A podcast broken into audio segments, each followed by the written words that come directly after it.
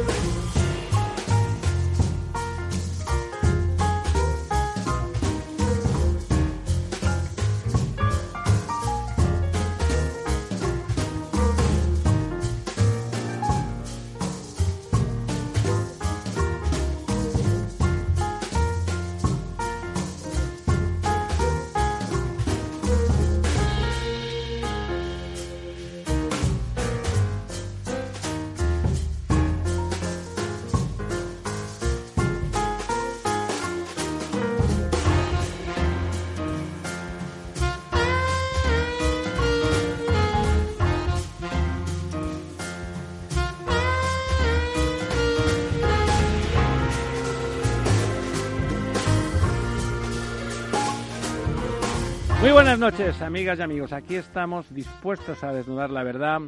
El profesor Tamames, don Ramón, how are you?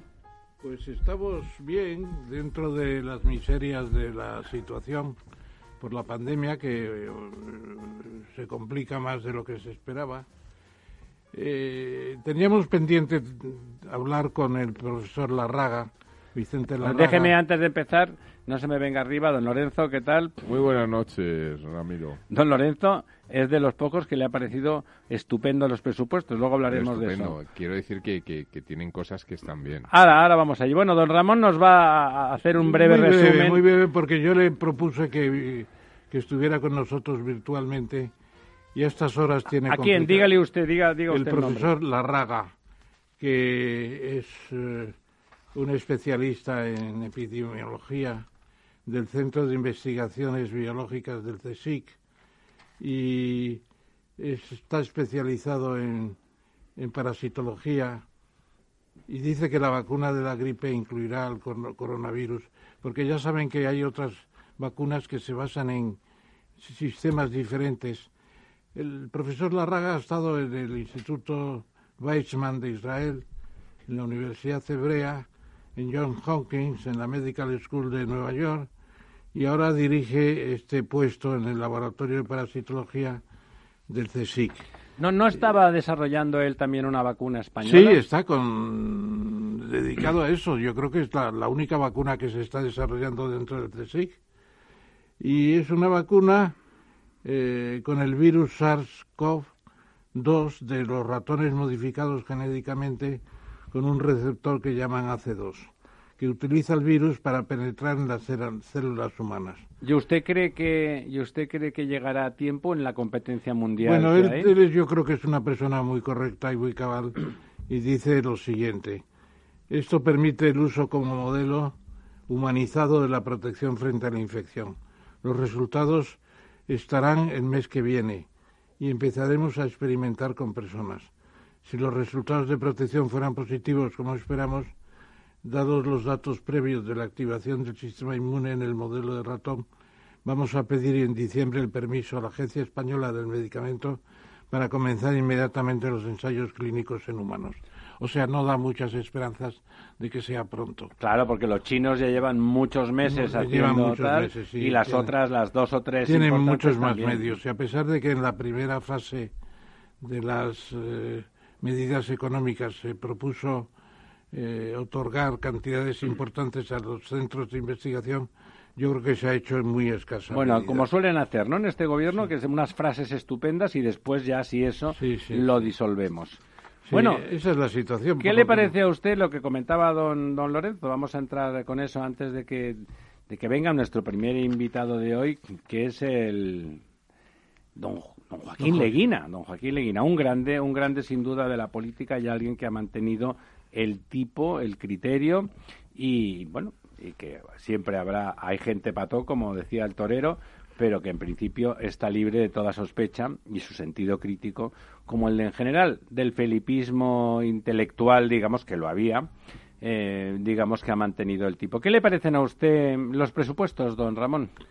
Pues precisamente eso quería hablarle, que la semana que viene podemos traer un especialista en presupuestos, eh, pero ya de entrada yo diría que son irreales. Irreales porque ¿Por qué? prevén un aumento de ingresos públicos del 33% sobre el año pasado. Y eso usted no se lo cree. ¿Cómo me voy a creer una cosa cuando está cayendo una recesión del 12% del PIB y seguramente llegaremos al 15 o al 18? Es imposible. ¿Usted cree que incluso superarán Es sus peores, sus peores estimaciones Hombre, del 13, no? Yo creo que se van a estropear todavía más. Y luego eh, lo que plantean es eh, eh, un gasto social del 58% sobre el total del gasto público. Claro, eso son las pensiones, son las eh, orfandades, las viudedades, Todas las subvenciones. todas las subvenciones, toda la dependencia. Sí, eso es inevitable, son habas contadas en todos los presupuestos. No pueden presumir de que hagan mucho más que Rajoy. Es prácticamente la cifra que tenía Rajoy. Y luego, yo creo que lo que se está planteando es una situación muy promisoria de aumento de ingresos, etcétera, en una especie de debacle económica como no había visto. Que es absurdo porque en la última crisis los ingresos fiscales disminuyeron severamente, ¿no? eh, bajaron exactamente un 11% del PIB sobre el PIB, que, que normalmente el ingreso fiscal es el 35% y perdi- se perdió un tercio, un tercio. Y en esta Es ocasión muchísimo, vamos claro. a perder seguramente más. Bueno, pero ¿cómo es posible que digan que vamos a crecer el año que viene un 15%? O sea, le parece completamente absurdo. O sea, que según esto, si caemos un 12,8 de recesión y el año que viene crecemos un 15, casi nivelamos. Nivelar aquí no van a nivelar nada más que China. Los demás no vamos a nivelar en el año 21, seguro que no. O sea, y luego el medio el medio ambiente, el clima económico es muy malo porque lo de hoy en las bolsas europeas es verdaderamente pernicioso. Supongo que habré- hablaremos más adelante de eso. Sí, con nuestro segundo invitado, el señor ya. Martí Savalle, claro especialista que- en mercados. Claro, que caiga el índice alemán, el DAX, un 4,17 y un 3,2 el, el Dow Jones. Es impresionante, claro.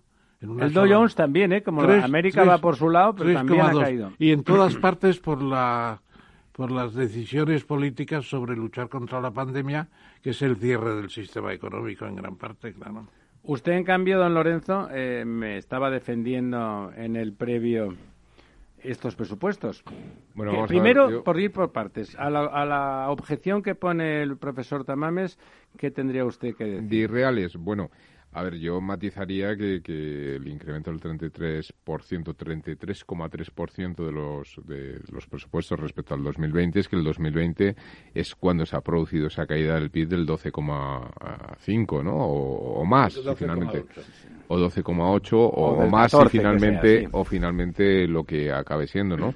Eh, pero vamos a ver qué ocurre con el 2021. Quiero decir, yo estamos viendo ahora mismo como, por ejemplo, el tema de los confinamientos, no solamente en España, sino en Europa, se están produciendo, pero no tienen absolutamente nada que ver con el confinamiento radical que se sufrió en el En mes de ma- España se están en cerrando marzo, la hostelería, que es el, le recuerdo que es el Bueno, se están, 12,5%. ce- se están cerrando la hostelería, pero viniendo para acá yo he visto muchos restaurantes abiertos, Madrid, bares ¿eh? abiertos, bien. será En Madrid el tratamiento Pero- está siendo muy distinto. Bueno, pero Madrid estamos hablando que se representa el 21-22% de la economía del país, ¿no? Y habrá que ver sitio por sitio, pero quiero decir que yo recuerdo en el mes de marzo en ese mismo Madrid como realmente la castellana estaba absolutamente No, vacía a las todo- 9, a las 11 Estaba a todo las 3 de la cerrado, tarde, claro. estaba todo cerrado. Esto no está ocurriendo. Eh, Es el decir, gobierno de Madrid, con todas las críticas que incluso- le puedan verter, se ha bueno, pero esforzado que eso no sea así. me refiero a nivel global. Es decir, las bolsas están registrando una caída porque efectivamente se confirma que la segunda ola está aquí en Europa,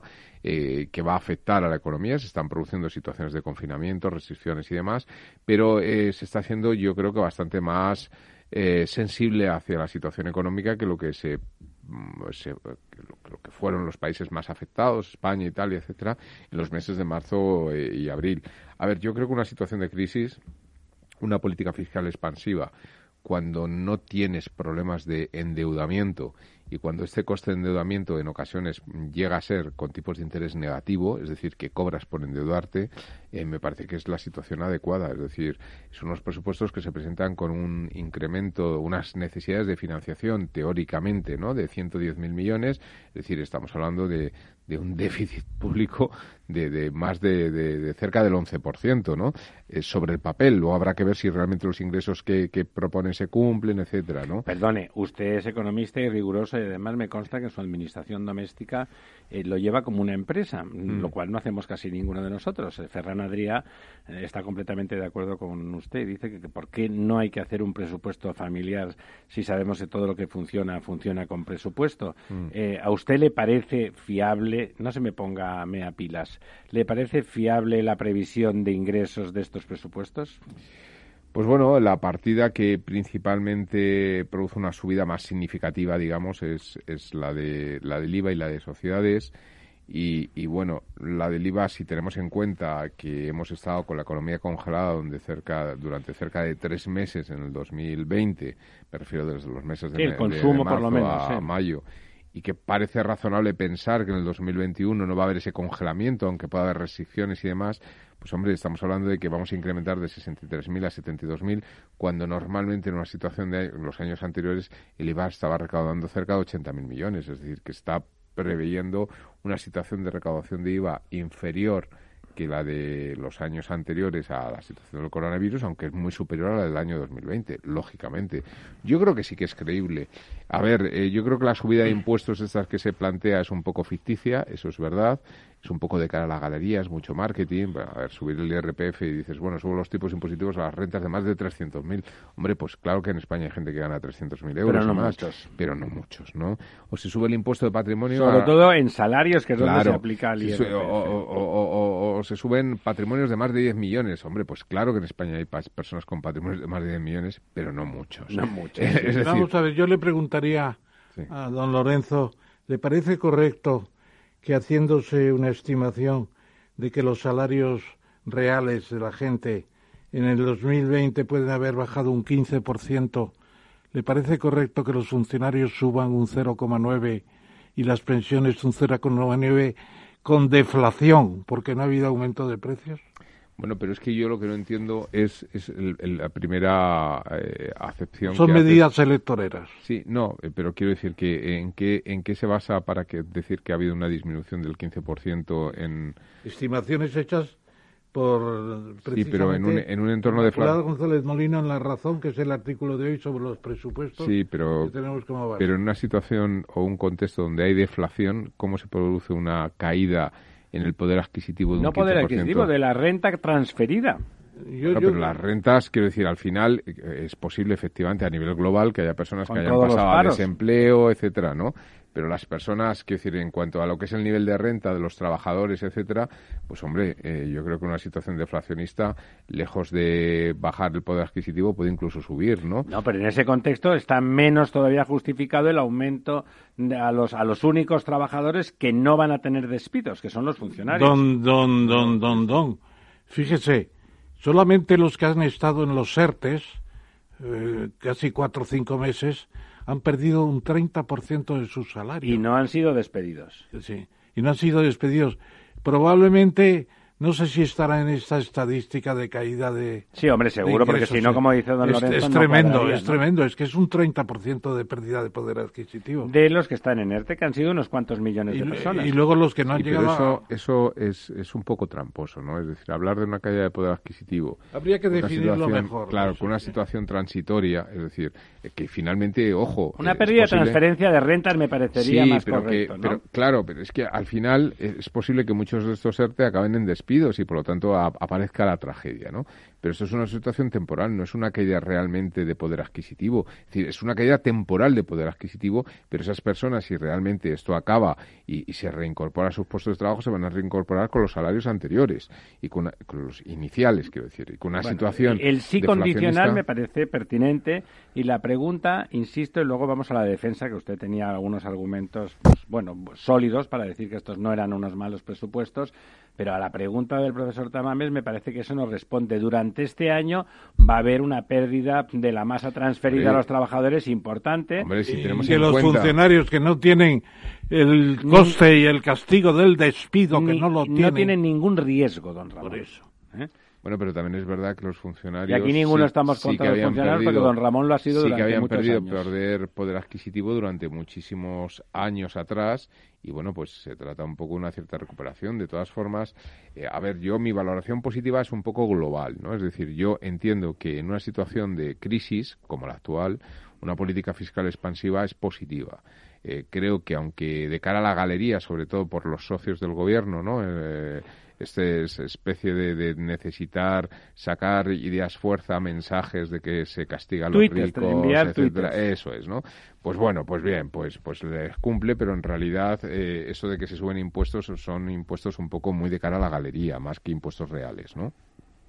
Incluso el único que podía afectar realmente a nivel productivo, que era el, el impuesto de sociedades, ¿qué me dice usted? Pero bueno, el impuesto de sociedades a ver, en función de qué eh, periódico leas, te dicen las realidades o no, ¿no? Es decir, tú encuentras que el impuesto social lo que ocurre es que, por ejemplo, la bonificación de, para evitar la doble imposición interna en cuanto al tema de las deducciones sobre, sobre eh, dividendos de filiales u otras sociedades pasan del 100% de deducción lógicamente, porque ya han pagado impuestos en la primera sociedad, pasan al 95%, de hombre, pues, pues dices, parece como injusto, porque es como tributar dos veces por lo menos. Bueno, no, no parece, es tributar dos veces por Claro, pero luego hay que matizar de que estamos hablando de empresas de más de 40 millones de facturación, lo cual, claro que hay muchas empresas de más de 40 millones de facturación, pero no es la mayoría del tejido empresarial y Luego, luego es decir, la mayoría del tejido empresarial español y la que más empleo crea son empresas que facturan menos de 40 millones. Por desgracia, ¿eh? porque yo creo que España, una de las cosas que necesita son empresas de más tamaño, ¿no? Pero la realidad es esa y por lo tanto tampoco está afectando a casi nadie. Volvemos a un poco a lo de los 300.000 euros de renta, ¿no? de, casi nadie está afectando, pero... Sí, pero que quiero decir que volvemos un poco como a aquellas... A los ricos, eso de decir, vamos a matar a los ricos, a aquellas personas que ganan más de 300.000 euros de salario, ¿no? Pues ¿Le parece un mensaje bueno. para la población que haya que penalizar a las grandes empresas de verdad no, y a no las me parece bien. No, no, no, Que ganan, porque, lo, porque cuando estamos, como usted decía, mm. no hay muchos profesionales premium, incluso entre los buenos, que ganan más de 300.000 euros al año, ¿no? No hay muchos. No, no hay muchos. Pero en general, como son profesionales y no hablamos de rentas de, del capital, sino rentas del trabajo, esos son profesionales premium que han conseguido un desarrollo profesional. Sí, pero al final yo creo que no, mucho realmente, y trabajo, ¿no? Sinceramente creo que no les va a afectar, ni ellos, igual que las empresas. Que decir, esto es un poco ficción. Bueno, bueno. Un poco ficción porque en el momento en que se produce, es decir, cuando estamos hablando de empresas de determinado tamaño o rentas de determinado nivel, como estas salarios por encima de 300.000, pues estos son ejecutivos que ya han, esto es como lo de las ligas de fútbol, ¿no? Es decir, cuando un señor gana más de 300.000 euros salarialmente, es un ejecutivo de primer nivel internacional. Totalmente. Es decir, ya, ha superado la, la digamos, la, la, la, escala de la, de, la, de la liga nacional, ¿no? Y por lo tanto ese señor gana 300.000 euros aquí, en Alemania, en Francia, donde sea. Y si no le pagan los 300.000 euros, se va a Alemania o se va a donde sea. Y por lo tanto la empresa tendrá que subir el, el, el sueldo de ese señor para que finalmente tenga el mismo neto. Punto. Con lo cual, contra lo que va que es, un pues contra la empresa y por lo tanto contra el consumidor. No, no, no. El problema es que va contra los, los beneficios que son para reinvertir en la empresa y por lo tanto para crear futuro. Eso es. Por lo tanto, efectivamente, no, no, si yo estoy, si yo soy contrario a este, a este gravamen, pero quiero decir que al final es mm, un poco polvo, es, es, un poco juegos de artificio, es decir, que realmente estamos ante unos presupuestos con un con un demagogia de Podemos absolutamente demagogia, efectivamente populista en la parte de los ingresos en cuanto a los impuestos que se tocan y sin embargo en la parte del gasto, pues pues bueno, estamos ante una situación de, de, expansión eh, la parte buena, digamos, hemos, hemos, le hemos puesto en el brete de la A ver, a mí me parece muy positivo, a, mí me parece muy positivo, por ejemplo, que pasemos de unos 5.000 millones que hemos estado durante los últimos años de inversión en infraestructura a 11.000. Ya sé que no son los 30.000 que se hacían Estamos en los al años 30% 2007, de lo que 2006. estuvimos. Sí, pero estamos al doble de lo que hemos estado durante los últimos ocho al- años. Al, 12, 14, 15%. Claro, por lo tanto quiero decir, sí, pero que saltar de, de 5.000 millones a 11.000 millones de, de gasto en, en para infraestructuras me más. parece que es, que es un salto cualitativo importante.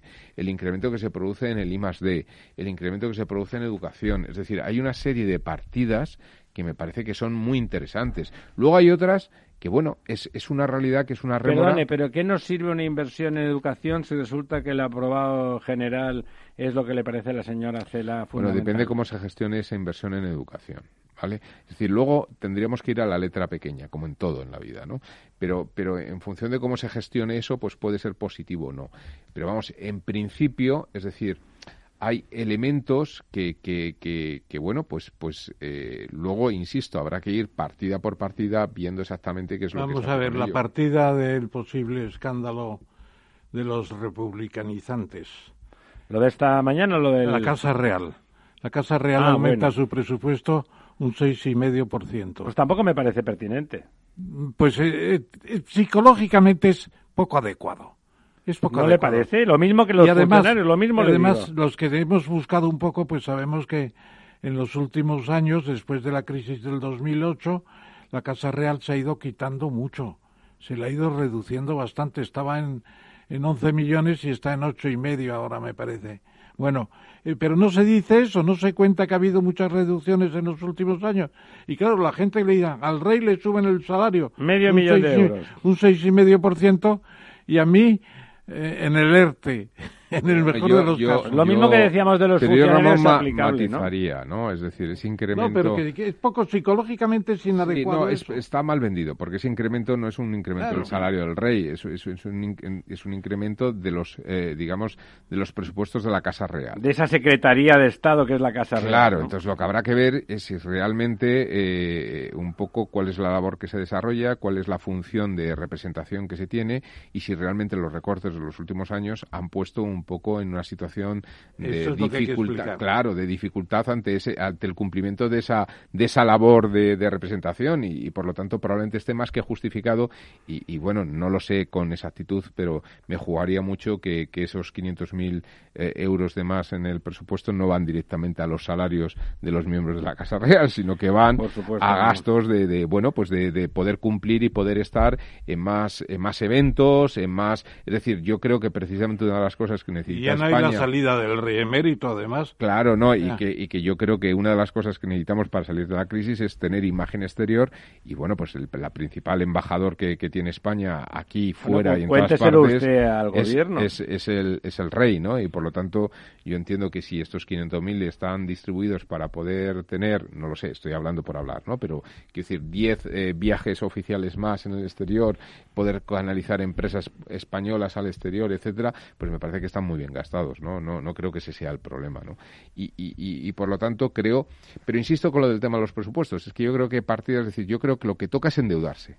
Es decir, cuando el mercado, dada la situación de pandemia, el Banco Central Europeo está en una situación en que va a comprar absolutamente toda la deuda que emita el Estado, porque lo va a canalizar a través de los bancos Pagando, ¿no? nacionales, Además, la etcétera, está comprando y que pagando. además está con unos tipos de interés en función del plazo que pueden incluso llegar a ser negativos, es decir, que estás cobrando por endeudarte, pues sinceramente yo creo que es un momento de coger deuda. Y pensemos una cosa Si que es- tenemos algo que hacer con ella, don Lorenzo. Sí, claro, por supuesto. Pero bueno, de momento pasar de 5.000 a 11.000 millones en No, infraestructura me parece que ver se hace algo por ella. Licitaciones. Eso es ¿eh? cierto, eso es Luego el nivel de ejecución en España es patético. Eso es cierto, habrá que ir a la letra pequeña y partida por partida. Pero pensemos una cosa que es muy importante con el tema de la deuda pública. La deuda pública nunca se ha pagado ni nunca se va a pagar. ¿Usted está de acuerdo con Es eso, don Ramón? Los, los, los Hombre, tenemos hacen la- rollovers. La única, la única experiencia que hemos tenido de intento de dejar, incluso de tener deuda pública y satisfacer todo con el presupuesto ordinario, no el extraordinario, lo tenemos en Clinton. Clinton dijo, voy a acabar con el déficit. Y en, ocho años o en diez años se proponía llegar a, a nivel equilibrar gastos e ingresos.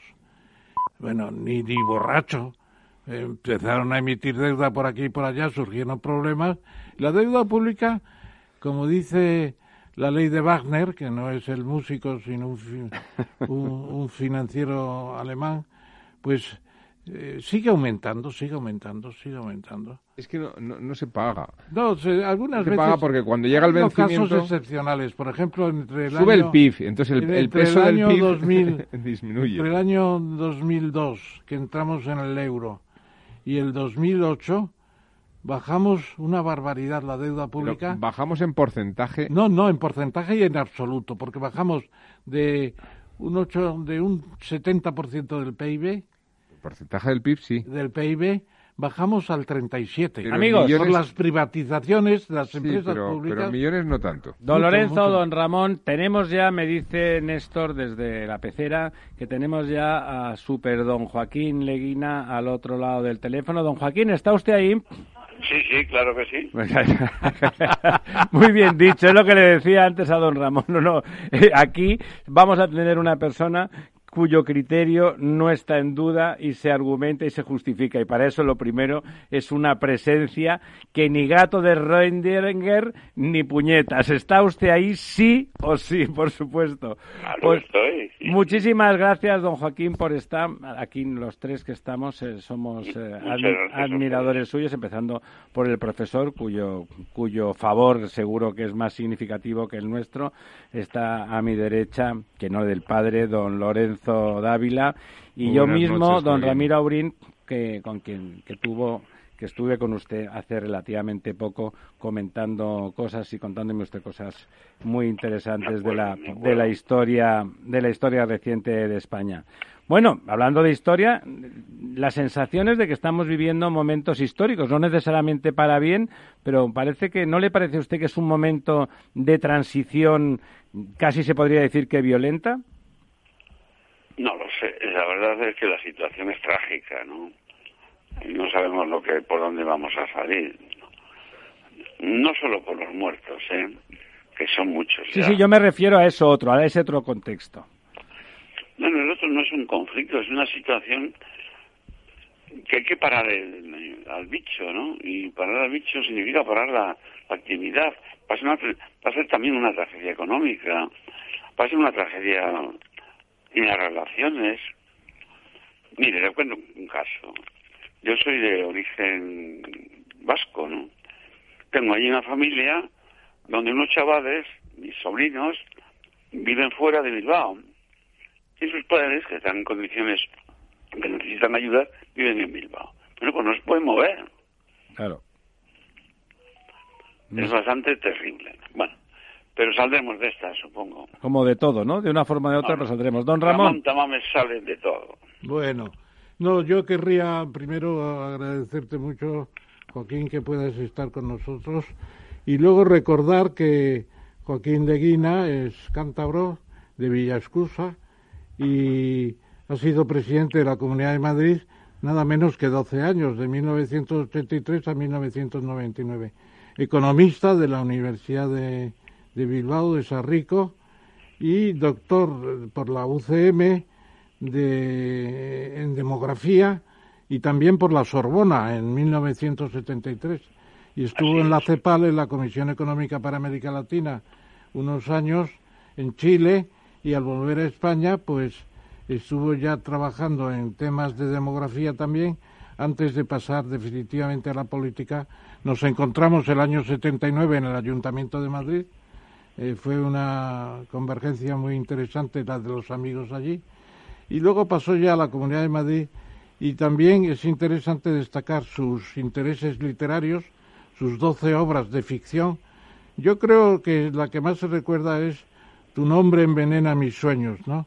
De 1992, Joaquín. Sí, porque hicieron una hizo Pilar Miró una película. Claro. Es que además el nombre es muy bonito. Es muy bonito el nombre, muy bonito. Pero no el mío. Ya. ¿Al nombre no se lo puso don Joaquín, no? No, no. Eh, yo uso para mis títulos de poemas normalmente. Este es un poema de Cernuda, de Luis Cernuda, que dice Pensar tu nombre ahora envenena mis sueños. Que es un poema sobre España. Pues él murió en el exilio, lo pasó francamente mal y tiene un poema dedicado a España. Las España, las, las parameras, al, rubio sol durmiendo, los oteros, las vedas, en paz a solas lejos. Es un poema que me parece buenísimo. Y uno de esos, pensar tu nombre ahora, se refiere a España, envenena mis sueños. Entonces, lo he dicho, ¿eh? no lo he ocultado en la Pero, pero está bien traído en este momento, ¿no, don, don Joaquín? Además, me, gusta mucho que haya recordado a Luis Ternuda porque es un extraordinario poeta que se nombra poco, ¿no? Porque es un... No es... 27, es del 27. Sí, pero se nombra poco. Dentro del, del universo del 27, Luis Ternuda, que es extraordinario y que cualquier amante de la poesía y conocedor sabe perfectamente, no es un pero era amigo de Lorca, ¿eh? Que era amigo, sí, sí, no, no, sí era, sí era perfectamente famoso, pero por algún motivo, su, quizás su carácter osco y su apartamiento hace que, que sea menos nombrado. Eso que, que hace usted de, decir de memoria eh, un, un, trozo de, de, un poema suyo, yo me sé algún otro, si un hombre pudiera decir, por ejemplo, de Cernuda, pero no es un, no es un poeta que la gente haya decidido, no sé, esas cosas son eh, también las carga el diablo esas aficiones. La gente que entiende de, literatura lo considera buenísimo. Por, sí, por supuesto, es que es extraordinario, es extraordinario. Bueno, don, don Ramón, adelante. No, yo le preguntaría, antes de entrar en el, como decía Enrique Fuentes Quintana, decía, ahora vamos a entrar ya en la cebada política. La cebada política a todo el mundo le gusta. Pero antes de entrar, me gustaría si esa relación de no un mundo trágico solamente por la pandemia, pero si tú asocias de alguna manera la situación de España con su demografía, es decir, su declive manifiesto eh, y además con unas expectativas de transformación de la propia sociedad española como consecuencia de su baja natalidad y de las inmigraciones que vamos a tener más masivas cada vez en cantidades crecientes. Vamos a ver sobre esto, Ramón. Es evidente que este año, el 2020, va a caer la esperanza de vida en picado. Y la esperanza de vida española era de las más altas del mundo. O sea que, segundo, no sabemos lo que va a pasar con la natalidad. La natalidad española es de las más bajas del mundo. Conclusión, después del envejecimiento de la población española, es decir, la proporción de personas de más de 65 años sobre el total de la población está creciendo a unas velocidades imposibles de soportar desde muchos puntos de vista. ¿Y las pensiones, por ejemplo? Pues, por ejemplo, ¿no? Y además, claro, es que las pensiones, eh, aquí la jubilación efectiva está por debajo de los 65 años. Y eso se debe pues entre otras cosas porque la gente se quiere jubilar. Pero no solo la gente se quiere jubilar, es que hay prejubilaciones forzadas desde las empresas, que es una locura simplemente. Y luego pues está la inmigración. La inmigración que teóricamente rejuvenecería a la población, eso es verdad, pero muy levemente. Porque los inmigrantes, como todos los seres humanos, tienen la creencia también a, que pasen los años y a envejecer. Yo estoy a favor de la inmigración, pero no puedo estar a favor de una inmigración despelotada. Europa tiene que resolver este problema, porque Europa, lo que cada dicho para España demográficamente, en el conjunto de Europa se parece bastante, ¿no? Entonces, yo creo que hay que acoger inmigrantes. El problema no es los inmigrantes, es la integración de esos inmigrantes en la sociedad europea. Y Europa no ha hecho prácticamente nada para evitar las mafias que están ganando dinerales a cuenta de esta pobre gente, que era bien fácil, no solo con acuerdos con los países, yendo a esos países a pillar a estos tíos y a meterlos en la cárcel. Claro, absolutamente. Europa no tiene una política migratoria y claro, ¿quién carga con eh, la llegada, pues los que están más cerca de África, como es obvio. Que son los italianos y los españoles en el orden inverso, porque somos y ahora los portugueses. También los portugueses, claro, que también ellos tienen una, una tradicional comunicación con, con África. Don Lorenzo. Sí, eh, Joaquín, eh, a, mí me gustaría Bueno, estamos viviendo ahora mismo, eh, eh, como estamos viendo, una segunda oleada de, este, de esta pandemia. Históricamente, en, en, las pandemias, las segundas oleadas han sido mucho más fuertes que las primeras. De hecho, está creciendo a ritmos en estos momentos por encima de lo que crecían en, cuanto a las infecciones eh, ya en el mes de, marzo y además se está generalizando en toda Europa. Y yo recuerdo que en, el mes de abril, quiero recordar, o finales de marzo, eh, salió una especie de manifiesto que, que, firmaste tú junto con personas también muy queridas por mí, porque fueron grandes maestros míos como Andrés Fernández Díaz, o, Guillermo de la Deza, que hace unas semanas lo tuvimos aquí, o, Juan José Calaza, ¿no? Eh, Juan, Calaza. Juan Calaza, ¿no? Eh, eh, que firmasteis un documento en el cual os oponíais, decíais algo así como en mi nombre no, ¿no? En mi nombre no, como personas de, de una edad bueno, pues ya por encima de los 70 años, que decíais, no, no, no paremos la economía, no hagamos confinamientos. Sin embargo, esta segunda oleada empieza a haber confinamientos, lo estamos viendo en Alemania, en, incluso en países que en la primera oleada no, no se atrevieron a hacer ese nivel de confinamientos, se está generalizando. ¿Volverías a firmar ese manifiesto? Yo creo que sí, pero vamos a ver, lo quiero matizar, matizar un poco cómo está la situación. Los datos que se dan no están no diría que están manipulados, pero ¿qué significa que hay tantos contagios? Oiga, el número de contagios depende del número de pruebas que haga usted. Efectivamente.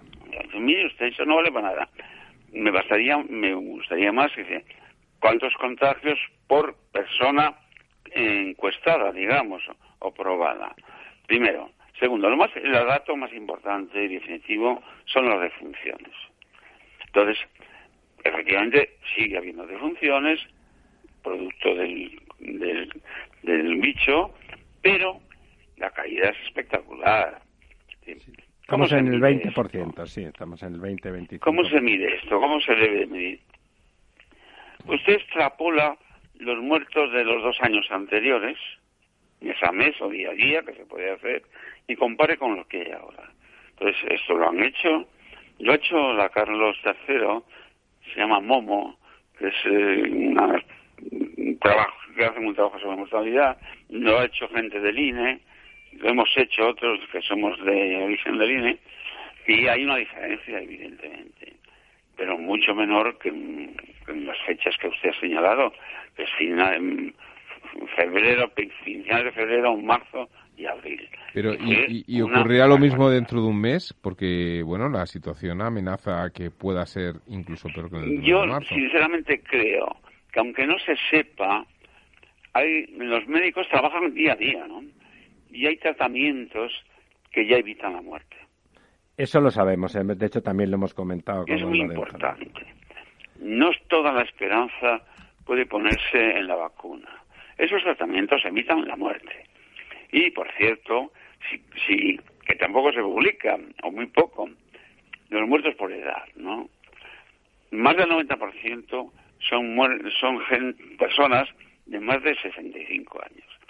Y dentro de eso, el número de personas muertas de más de 80 años son la tira, es decir, un porcentaje altísimo, altísimo. Entonces, claro, los jóvenes que no son tontos, ya, saben cómo es la cosa. Saben que ellos es muy difícil que un joven muera de, de, esta contaminación. Muy difícil. Casi imposible. Pero claro, lo que no tienen en cuenta es que este joven que está contaminado va a su abuelo, le da un beso y lo mata. Y lo fastidia, sí. El beso de la muerte. El problema es que yo creo que la publicidad que se hace institucional tendría que insistir más en eso. Es decir, que es que no es que usted se vaya a morir, es que puede matar a su abuelo o a su padre. Quiero dejarme hacer un apunte también biográfico contemporáneo de don Joaquín, que en coherencia a sus quejas a las prejubilaciones y a la jubilación anticipada, él, como don Ramón, aunque es más joven que don Ramón, pero ya tiene una edad, eh, no ha dejado de trabajar, sigue trabajando y no solamente intelectualmente porque produzca libros en su casa y tal, sino que va a trabajar todos los días y está todos los días eh, activo, porque cualquier persona que se precie en realidad dejar de trabajar si no está eh, impedido, pues es... Yo creo que no es bueno. No es eso. malo directamente. Yo creo que se puede decir ya por activa, no por pasiva, que es malo, ¿no? Cierro paréntesis porque decir, la- don Joaquín es coherente con lo que dice. Don Lorenzo. A- A mí, a mí, Joaquín, me gustaría recordar una etapa, una etapa de tu vida, porque Joaquín Leguina es, es, es, es- es una especie de, de lista de Slinder, eh, que es, me refiero al golpe de estado de Pinochet, que, que me consta y sé que, que te pilló en, en Chile, ¿no? En aquel entonces, eh, como enviado, no sé si de Naciones Unidas o del Banco CEPAL, Mundial, de la de la CEPAL, CEPAL, la ¿no? CEPAL. De la CEPAL. Y, y, y bueno, pues eh, estamos hablando de los años 70 y, y ahora está, después de haber pasado por gobiernos, digamos, eh, progresistas, en democracia, etcétera, eh, pues estamos en el proceso de cambiar la constitución de Pinochet. Sí, pero la constitución de Pinochet mm, fue forzada por los Estados Unidos y ya era una constitución democrática. Claro, por eso Ahora la bien, aceptaron. Sí, pero, pero hemos estado, pero hemos estado durante, bueno, pues cerca Sí, sí, de está claro, veintitantos, treinta años, ¿no? De democracia con una constitución Democrática, como dice don Joaquín. Sí, bueno, democrática, pero al fin y al cabo una constitución que fue promovida y llevada adelante por, por, por un dictador, Sí, ¿no? insisto, forzado por una democracia creada en los Estados Unidos. Y tuviste ocasión, supongo, naturalmente, Joaquín, de conocer a Allende. Yo estuve en una operación que se montó, que se llamaba Operación Verdad, y nos invitaron a un grupo importante de, digo importante por el número, porque llenamos un avión. Y estuvimos el año 71, me parece, y tuve ocasión de estar una noche en, en Tomás Moro, que era la residencia Sí, la residencia casi personal. legendaria personal de él. Y a mí me causó, lo que me causó impresión fue su conocimiento de los temas de España, su interés por España y al mismo tiempo, como estuve un poco en la administración y estuve con me- el- el ministro de Economía, me dio la impresión de que él no controlaba ni mucho menos todo el aparato que había contribuido a crear con la con el Frente Popular que montó, ¿no? Vamos a ver, mm, yo no he conocido a Allende, pero sí a su esposa y a su hija y a su familia. Mm, Y he conocido a gente que estaba muy cerca de él, porque yo he estado en Chile en el partido de Allende, en el Partido Socialista, mm, digamos, militando, como se decía. entonces, Ajá. ¿no? Entonces, quienes más apoyaron a Allende siendo presidente del de la República fueron los comunistas, que eran un partido que se había fundado antes de la revolución mm, de Lenin. Y eran- fueron unas personas muy leales, más leales que mucha gente de su propio partido, que era el Partido Socialista. Y luego había un par de partidos pequeños que ayudaron lo que pudieran. Yo creo que las políticas que se hicieron allí, eh, desde el gobierno de Allende, algunas estaban eh, evidentemente acertadas. El primer año fue un, un y un crecimiento tremendo, pero luego yo creo que cometieron serios, serios errores. Serios errores que tienen que ver con el- la, la ascensión, la, la pérdida de la neutralidad del Partido Demócrata, Demócrata Cristiano. No se hicieron bien las cosas. Eso no quiere justificar para nada un golpe, de, El golpe Estado, de Estado, claro. pero no se hicieron todas las cosas lo bien que se podían haber hecho. Don Joaquín, ahora que está en Chile, es usted un conocedor, es además un país que nos interesa particularmente en el programa, era el país más próspero, con todas las salvedades que se quieran, cualquiera que conozca bien Iberoamérica eh, sabe que entre Chile y el resto había una distancia, insisto, siendo manifiestamente mejorable. Es decir, es decir, en su contexto tenían mucho que perder, tienen mucho que perder todavía. ¿Le parece que hay riesgo de deriva hacia una situación frentista y que haga que, pueda hacer caer esa prosperidad chilena y esa sociedad que más o menos era quiero, emergente? quiero pensar que no. El centro izquierda ha gobernado en Chile muchos años después de la caída de Pinochet. Bueno, y el centro derecha, este Piñera y compañía, también. Yo creo que esa alternancia es buena. Lo que ocurre es que supongo que todo se, se ha juntado, como a nosotros, la crisis económica y eh, la pandemia. he conocido, si quieren, cuento cómo conocí sí, por favor. Piñera. Piñera, Sebastián Piñera, era un empresario que cuando se produjo el golpe y no vivía en Chile, vivía en Estados Unidos. Era un joven emprendedor, brillante sin duda, y cuando oh, vuelve a Chile, pasó por aquí, por España, me llamó el embajador de Chile, que era Valdés, y me dice, te voy a presentar a un tipo de derechas que no es pinochetista. Y cenamos. La verdad que nos pasamos muy bien, porque era un tipo, como son muchos chilenos, con gracia, inteligente, etcétera, etcétera. Y entonces no pensaba para nada entrar en política. En el momento este de la cena que tuvimos, creo que en Lucio, aquí en la cava. Sí, en la, cava baja, sí. Entonces, a mí me cayó personalmente muy bien. Y, acabó, acabó presentándose el presidente de la República, ganó una vez y ya lo ha ganado otra vez. Yo no sé qué años tiene Piñera, pues será de mi edad, supongo ya. Por ahí, sí. Entonces, no sé si le oí bien. No sé si le oí bien. Claro, y el sistema, no sé cómo va a quedar la nueva constitución, pero la vieja constitución es un régimen presidencialista, donde el presidente de la República es a la vez el presidente del gobierno. Manda, sí. ¿Y tú no crees que realmente en la sociedad chilena lo que hay es un tanto de dualismo? Pero dualismo no, no, no tanto la desigualdad económica que se supone que hay en casi todas partes. Eh, lo que hay es una parte de la sociedad chilena muy activa. Por ejemplo, los funcionarios chilenos están en todos los organismos internacionales. Yo una vez estaba en una reunión y dijo el brasileño, eh, Chile es un pequeño bicho, bicho no ten posibilidades de tantos cargos, vamos, esto en un portillol, etcétera.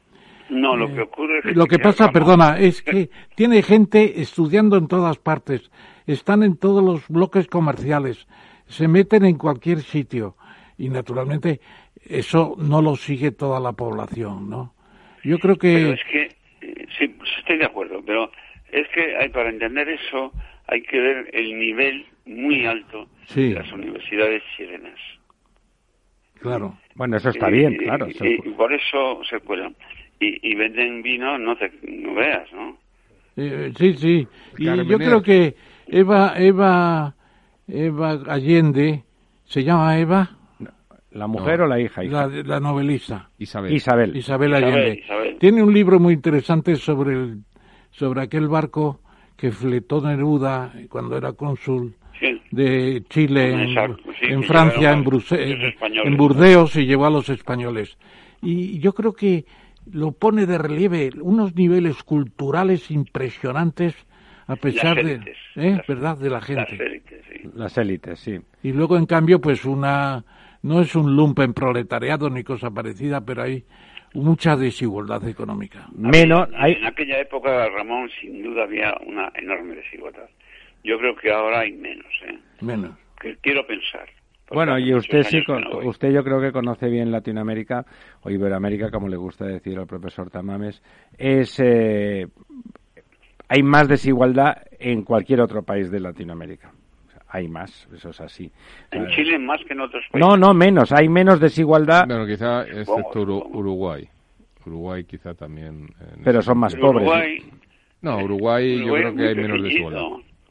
¿Cómo? Muy pequeño, sí es. Claro, son tres millones de personas. A mí, a mí, Joaquín, me gustaría cambiar de, tercio, si me lo permites. Tú estrenaste eh, la presidencia de la Comunidad de Madrid eh, y bueno, pues empezaste como, como luego han seguido todos los presidentes de la Comunidad de Madrid, pues con, con grandes obras, ¿no? Eh, la línea 6 de metro.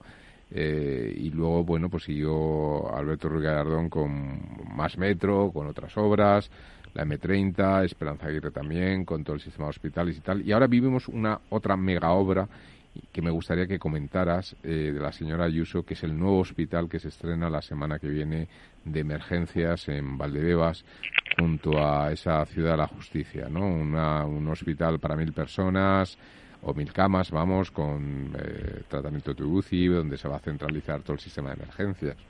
y demás, que se ha hecho en tres meses, además. Eh, me gustaría un poco tu, tu opinión sobre este proyecto que, bueno, eh, cuando esté en marcha y más en una situación de crecimiento de la pandemia, la puede, la puede posicionar eh, desde el punto de vista político y, de comunicación, pues muy en, una posición muy positiva, ¿no? Por ser la que ha previsto de alguna forma esta segunda oleada, porque en ninguna otra comunidad que, yo al menos tenga noticia, ni el propio Estado, ha tratado de prever obras de este tipo para poder eh, tener este, esta, esta red asistencial, ¿no? Vamos a ver, eh, lo que ha traído la pandemia es poner con el culo al aire a la sanidad pública española. Y no por, lo, por los sanitarios, que son de altísimo nivel. Eso está, clarísimo, ¿no? Sino porque se ha abandonado. Las inversiones, los cuidados, ya lo hemos visto, ¿no? Entonces, el hecho de que esta presidenta quiera hacer otro hospital, a mí me parece bien. Punto. ¿Por qué? Porque mejorará la sanidad, que ha quedado tocada. Ha quedado muy tocada la sanidad española. Y teniendo en cuenta lo que hemos hablado al principio del envejecimiento y demás, pues es importante tener una sanidad porque tenemos los elementos, mm, digamos, humanos perfectamente preparados. La prueba de ello es que nuestros médicos se van a a Inglaterra o Alemania o a donde sea y son recibidos con los brazos abiertos. ¿Por qué? Porque para ser un médico de un hospital en España tienes que estudiar más de casi 10 años estudiando y haciendo, y haciendo exámenes. Sí, la carrera, el MIR, todo eso es tremendo. Todo es, es, es muy exigente. Y los que por nuestra edad hemos tenido, claro, eh, en alguna UCI alguna vez, pues sabemos cómo son las enfermeras, por ejemplo, de altísimo nivel. Mire, me parece una decisión correcta. ¿Qué hicimos nosotros? En el campo sanitario poco porque mm, la, transferencia, teníamos varios hospitales, concretamente la Princesa y el Gregorio Marañón, mm, pero los otros hospitales quedaban en manos del Estado. Llegaron los hospitales en la época ya de Gallardón. Bueno, yo creo que los hospitales malagueños no estaban mal, pero cuando vino la crisis del 2008 se ha cortado muchísimo dinero hacia la sanidad. Cuanto más se necesita, ya lo insisto, con una población envejecida, los que van a los hospitales no, no son no son los chavales de 20 años, claro. son los viejos de, de 90. Está claro, ¿no? Está claro, don Joaquín. Una, una de las cosas eh, que han quedado de tu mandato en la Comunidad de Madrid, y no son pocas, pero una es la bandera. La bandera que fue el invento de las siete estrellas, que el otro día estaba yo zapeando en la televisión, había un concurso y preguntaban cuántas estrellas tiene la bandera de Madrid y empezó a contarlas mentalmente y dijo siete. Bueno, son siete. Pero la gente no sabe que, no sé si fue una idea de Cruz, el logotipero mayor del reino, le llamaba yo, le llamo yo, porque son las siete estrellas del carro, que es una parte de la osa mayor, ¿no es así? Porque el carro es la Carpetania, que es nuestra tierra, la tierra de Madrid, pues es la tierra del carro, porque está debajo del carro. Y y la gente no se lo explica. Eh, ¿Estás satisfecho tú de la bandera? Porque ha calado profundamente, pero la gente no se explica qué es toda.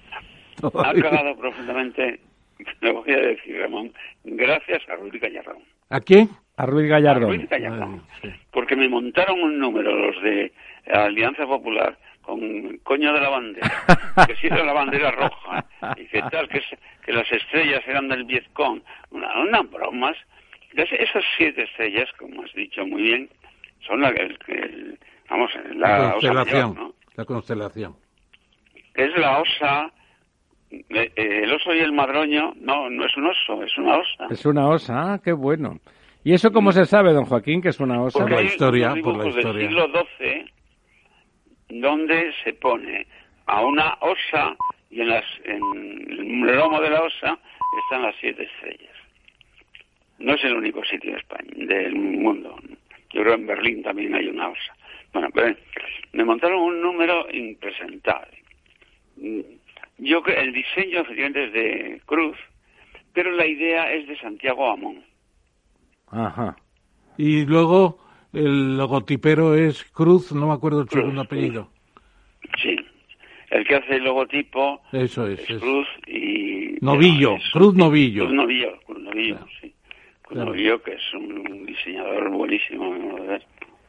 Oye, y yo, ya mi, pre- mi pregunta ya es más en la literatura, porque tú de, de una pregunta curiosa, de la generación del 98, ¿con quién te quedarías? Y segundo, ¿por qué esa especie de afición a Céline, el escritor francés, de situaciones políticas complicadas? La primera, me- ¿con quién me quedaría? No sé con cuál. Yo me De un quedaría... lado o de otro. Con- Eh, desde Menéndez Pelayo, que no sé si se le considera del 98. El Algunos. que más me gusta como lector es Pío Baroja. Pío Baroja también, sí. Yo, creo que Pío Baroja no sabía que era de la, la- generación del 98, porque eso lo hacen los críticos después, ¿no? En cuanto a mi interés por Céline, es porque, bueno, y como sabéis, yo he vivido en Francia, etcétera, etcétera, eh, y lo tenían crucificado en Francia, en, mi- en la época que yo vivía. Decían que era neofascista, ¿no? No, creían que era nazi. Nazi, sí, Y sí. Céline de nazi no tenía nada. Era antijudío por una razón que no tiene nada que ver con la política. Él estaba enamorado de una mujer con, con la cual convivió, que era una norteamericana. Esa norteamericana se hartó de él con buenas razones, también suele verlas. se, se marchó a Estados Unidos y se juntó con un juez que le sacaba 20, 30 años, un juez judío. Celine sale detrás de ella buscándola y, y se encuentra con este panorama que naturalmente les, le sentó fatal y viene de ahí el, en la manía de los judíos. Y luego, eso se incrementa porque él luchó en la Primera Guerra Mundial, hirieron muy gravemente, y era un pacifista. Entonces, claro, cuando, es- cuando los nazis amenazan, como hicieron después, con entrar en Francia, declarar la guerra y tal, los que estaban a favor de, de luchar contra los nazis, es decir, de, de, de aceptar la guerra con Alemania, eran los judíos, lógicamente. Lógicamente, Y él no, sí. y él no. Para él era pacifista por encima mm, de las razones más evidentes de, de autodefensa. De hecho, su, su viaje al, al final de la noche es, es una explicación de la guerra en un tono como para hacerse pacifista, ¿no? Explica el horror desde dentro de la guerra de una forma Claro. como psicológica. Esa, ¿no? no, esa novela que ganó el premio Giraudoux eh, es, eh, es anterior a la guerra, a la Segunda Guerra, es posterior a la Primera. Por eso que él se hace pacifista y cuenta los horrores de la guerra, ¿no? En sí mismo, Es que, ¿no? claro, es que la Primera Guerra Mundial, de ahí nace todos los desastres europeos. Una guerra que nunca se debió declarar. Una guerra que llevó a la juventud europea, francesa, inglesa incluso, austriaca, alemana, al desastre. Si tú te das un paseo por los pueblos de Francia, verás siempre una lista enorme, con un monumento, de los muchachos muertos durante la Primera Guerra Mundial. Un desastre total. Claro, aquella guerra de trincheras fue terrible, efectivamente. Horrible, horrible. Una Unos última- militares que si los coge Napoleón, perdóname, Sí, sí, por favor. los fusila a todos. por inútiles, ¿verdad? Claro. Sobre todo por inútiles, porque es verdad que los franceses no estuvieron muy brillantes en esa. No, ni los franceses ni los alemanes. A, a pesar del prestigio de los prusianos, ¿verdad? También mucha publicidad no. y mucha propaganda.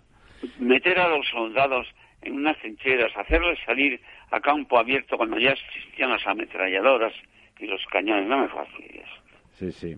Es, eh, Bueno, había, hay muchas, muchas, eh, muchas historias de las batallas de la Primera Guerra Mundial Que por cierto, que se han son hecho masacres, ¿no? películas ahora que, que explican esto que estoy contando bastante mejor que yo.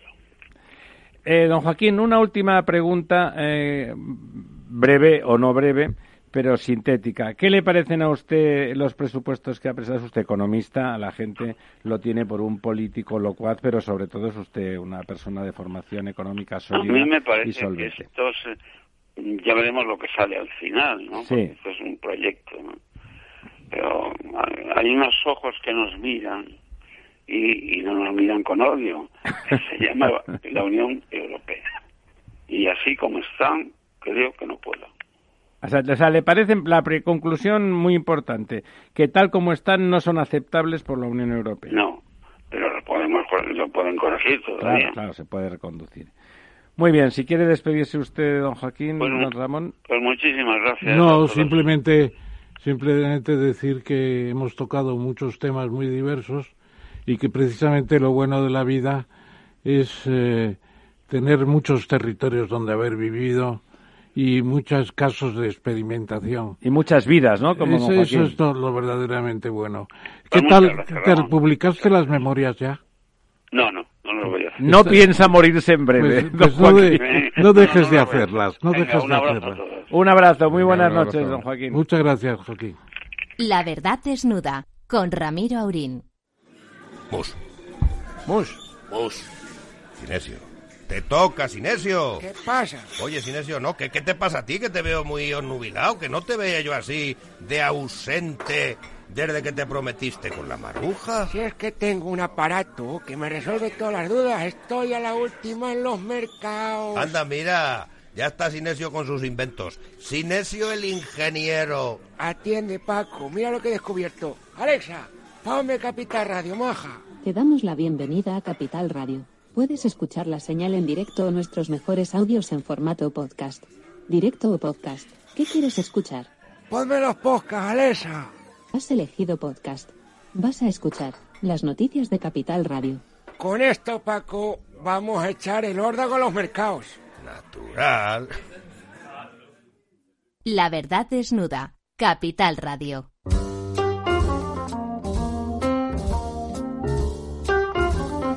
Pues aquí estamos de vuelta, siete minutos después de las once. Tenemos esperando eh, al otro lado del teléfono a una persona particularmente interesante, probablemente de perfil discreto pero importante, subdirector del diario El Mundo, analista. Director adjunto. eh, director adjunto, perdón.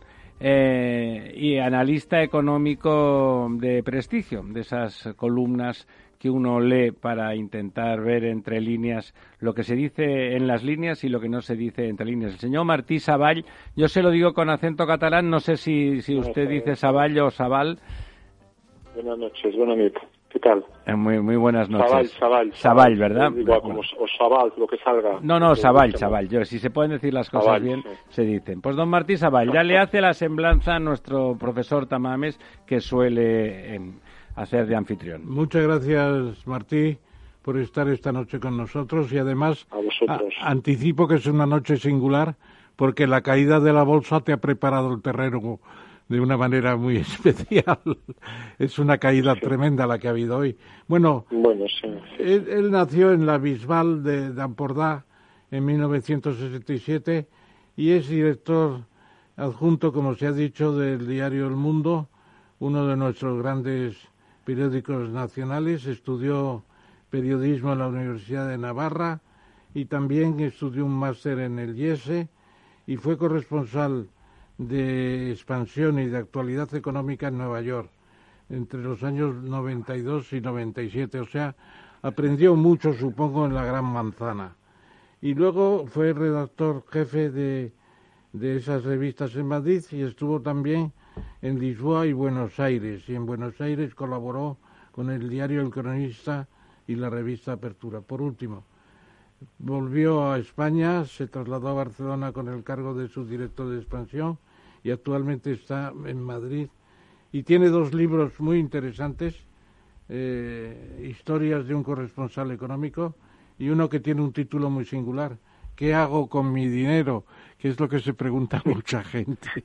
Porque ganar es difícil, pero incrementarlo con los negocios colaterales es más difícil. Entonces yo empezaría, Martí, preguntándote qué te parece el comportamiento hoy de los mercados bursátiles. Bueno, pues eh, a ver, hay, hay, el factor español y el factor americano, ¿no? Que es esta caída del 3,5%. Bueno, la bolsa americana, luego quizás hablamos de la española, ¿no? Pero me fijo primero en quien, quien lidera. ¿no? Sí. Pues el Street, el Nasdaq, el Dow Jones han subido mucho. De hecho, hasta hace dos semanas habían recuperado buena parte de, de, de, de la debacle de la pandemia, ¿no? O sea, gracias a los valores tecnológicos, etcétera, etcétera, y esta semana pues están se están corrigiendo, por, yo creo por dos razones fundamentales. Una, por, los datos de la segunda ola, que, que, vuelve a generar una incertidumbre sobre la recuperación económica de los principales mercados, y, y dos, por las propias elecciones americanas, ¿no? Y siempre en estas situaciones, quien considera que ha ganado suficiente dinero desde en los últimos meses, pues vende y a esperar a ver lo, lo que hay. Estamos en un mundo con muchísima liquidez y, se juega mucho a, comprar y vender y más en situaciones de, de extrema volatilidad como esta. Pero, esto es la historia de Estados Unidos. Y luego está la historia de España, que es, que es otra muy distinta, ¿no? Con la presentación de los presupuestos, el, el IBEX está en niveles de mayo del 2012, eh, es un desastre, ¿no? Lo de la bolsa española. Eh, pero pues, si quieres profundizamos en eso. Pero bueno, lo, lo, lo que ha ocurrido hoy es, es, es producto de la esta, de esta doble incertidumbre, como os contaba. Eh, que, hablando, volvamos un momentín a la bolsa americana, que es, que es verdad que, que es la bolsa con, con, mayúsculas, ¿no? Y además quizá el mercado más fiable, en el sentido de que ahí lo que pasa es como real. ¿Qué le parece a usted, qué, expecta, qué tipo de expectativas genera eh, desde el punto de vista bursátil en Estados Unidos la victoria de Biden o la victoria alternativa de Trump?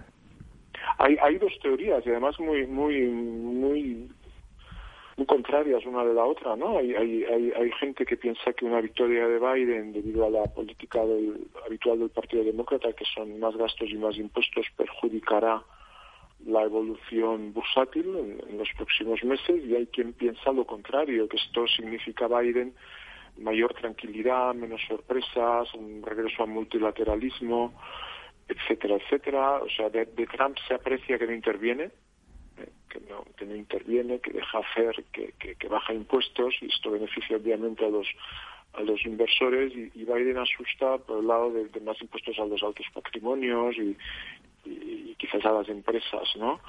Eh, en cualquier caso, la, la, historia en Estados Unidos demuestra que, con, que al final, sea un demócrata o un republicano, si, si, la economía va bien y las expectativas son buenas, da igual, la bolsa sigue subiendo. De hecho, yo, yo recuerdo, o sea, no, no, yo cuando empecé a, a, mirar esto de los mercados, que fue en 1987, antes del crash, estaba el Dow Jones, que es el índice más seguido, en 2.500 puntos y ahora se ha acercado a los 30.000, está en 26.000, ¿no?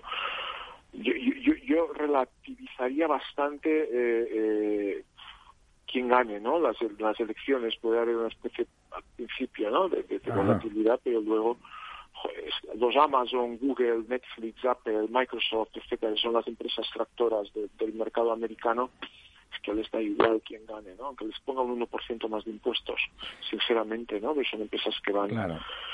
eh, ganan dinero, seguirán ganando más dinero y a menos que no haya un cataclismo mundial tremendo, pues la, la, la gente sigue invirtiendo. Es que Apple vale 2 billones, ¿no?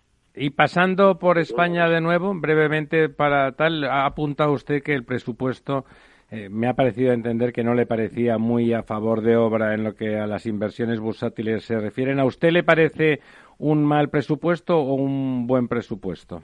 A ver, es un presupuesto muy coherente eh, teniendo en cuenta quién gobierna España, ¿no? Que es más gastos, más subvenciones eh, y más impuestos. Entonces es, es muy coherente, no, no, puedes esperar nada, nada extraño de, de, de una coalición de, de, un partido de izquierda y un partido de extrema izquierda, ¿no? Eh, con, con, partidos ahí satélites eh, periféricos, ¿no? Eh, independentistas catalanes, eh, etcétera, ¿no? Sorprende un poco lo del PNV. Es, es un presupuesto que, oye, el papel lo aguanta todo y alguien mencionaba antes que, que, Europa al final tiene que darle el visto bueno y nos estamos jugando mucho con las ayudas que vamos a recibir de Europa para el año próximo y es un presupuesto poco creíble desde un punto de vista macroeconómico. Hoy he tenido ocasión de escuchar en directo una eh, a, la, a, la, vicepresidenta tercera del gobierno, la señora Nadia Calviño, en un acto de organizar expansión y unidad editorial, ¿no? Eh, con de, excesivamente optimista, eh, diciendo que, que, la economía se está reactivando y que las cosas van mucho mejor de lo que parece. Buf, a mí me, me parece un poco bochornoso escuchar eso con la que está cayendo en España, ¿no? En fin, oye, de, de deseos y de... Yo, yo siempre digo, soy muy optimista, no me puedo permitir el lujo de ser pesimista, ¿no? Pero ojo ojo con este presupuesto y luego al final la bolsa española refleja lo que es. Es una bolsa donde el 80% de los valores son valores que dependen del boletín oficial del Estado y de y de regulaciones eh, bancarias no entonces poco que decir a esto. Poco margen sí, sí. te iba a preguntar hay, hay precisamente sobre la bolsa española eh, que es un episodio que, que se le prestó muy poca atención en el primer confinamiento cuando la Bolsa de Zúrich compró MBE, Mercados Bursátiles Españoles. ¿Cómo se interpreta para explicarlo a la gente corriente y moliente que una bolsa como la de Zúrich, que es un pequeño país, aunque económicamente Hombre, tiene, país tiene mucho rico. interés, tiene no, mucho interés. No, no, pero ¿por qué, por qué Zúrich compra Madrid, por así decirlo? ¿Y, y qué consecuencias prácticas e incluso del futuro de la bolsa puede tener para, para Madrid? No sé, lo, los suizos son, son gente muy pobre, ¿no? Que no se pueden permitir el lujo de tener trenes de alta velocidad, solo saben hacer queso, relojes cajas fuertes para guardar dinero. Entonces, bueno, por eso sorprende, ¿no? Zurich es una ciudad donde muy aburrida, ¿no? De, de, de, de gente muy rica pero muy aburrida. Entonces supongo que no, no sabían qué hacer, vieron lo de Madrid, vieron que, ojo, que, que, puede haber empresas, mercados alternativos bursátiles, empresas nuevas que salgan, confiaron en España, ¿no? Y, y, compraron la bolsa de Madrid, que es un negocio, ¿eh? La bolsa de Madrid, pensando un poco en, en el futuro. Yo, yo creo que es positivo, o sea, a ver, de, dentro de la situación... ¿Va te, ¿Va a tener efectos positivos para Madrid? Sí, no, no, pero pero que, que, que, es positivo que, que, que, unos señores de Zurich eh, piensen que comprar la bolsa de Madrid tiene negocio. Esto, o sea, esto nos tendría que alegrar. ¿No? Yo, yo, yo creo que cualquier operación de compra de una empresa española hoy por hoy, caramba, eso significa que hay gente que confía en España, que en este caso que confía en la, en la en, en BME, ¿no? Y, y bueno, oye, quién sabe, a lo mejor después de esta situación dentro de tres o cuatro años resulta que al final las grandes empresas familiares españolas que no cotizan en bolsa deciden salir. ¿eh?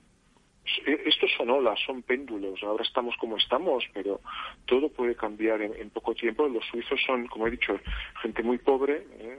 que viven muy mal, pero muy listos comen mucho queso y hacen relojes y, y a lo mejor piensan que España dentro de cuatro años será uno un, un, un, gran país, ojalá. ¿Tú crees que, por ejemplo, la, la bolsa paralela la pequeña bolsa industrial y tecnológica de Madrid va a crecer mm. Mucho en el próximo tiempo?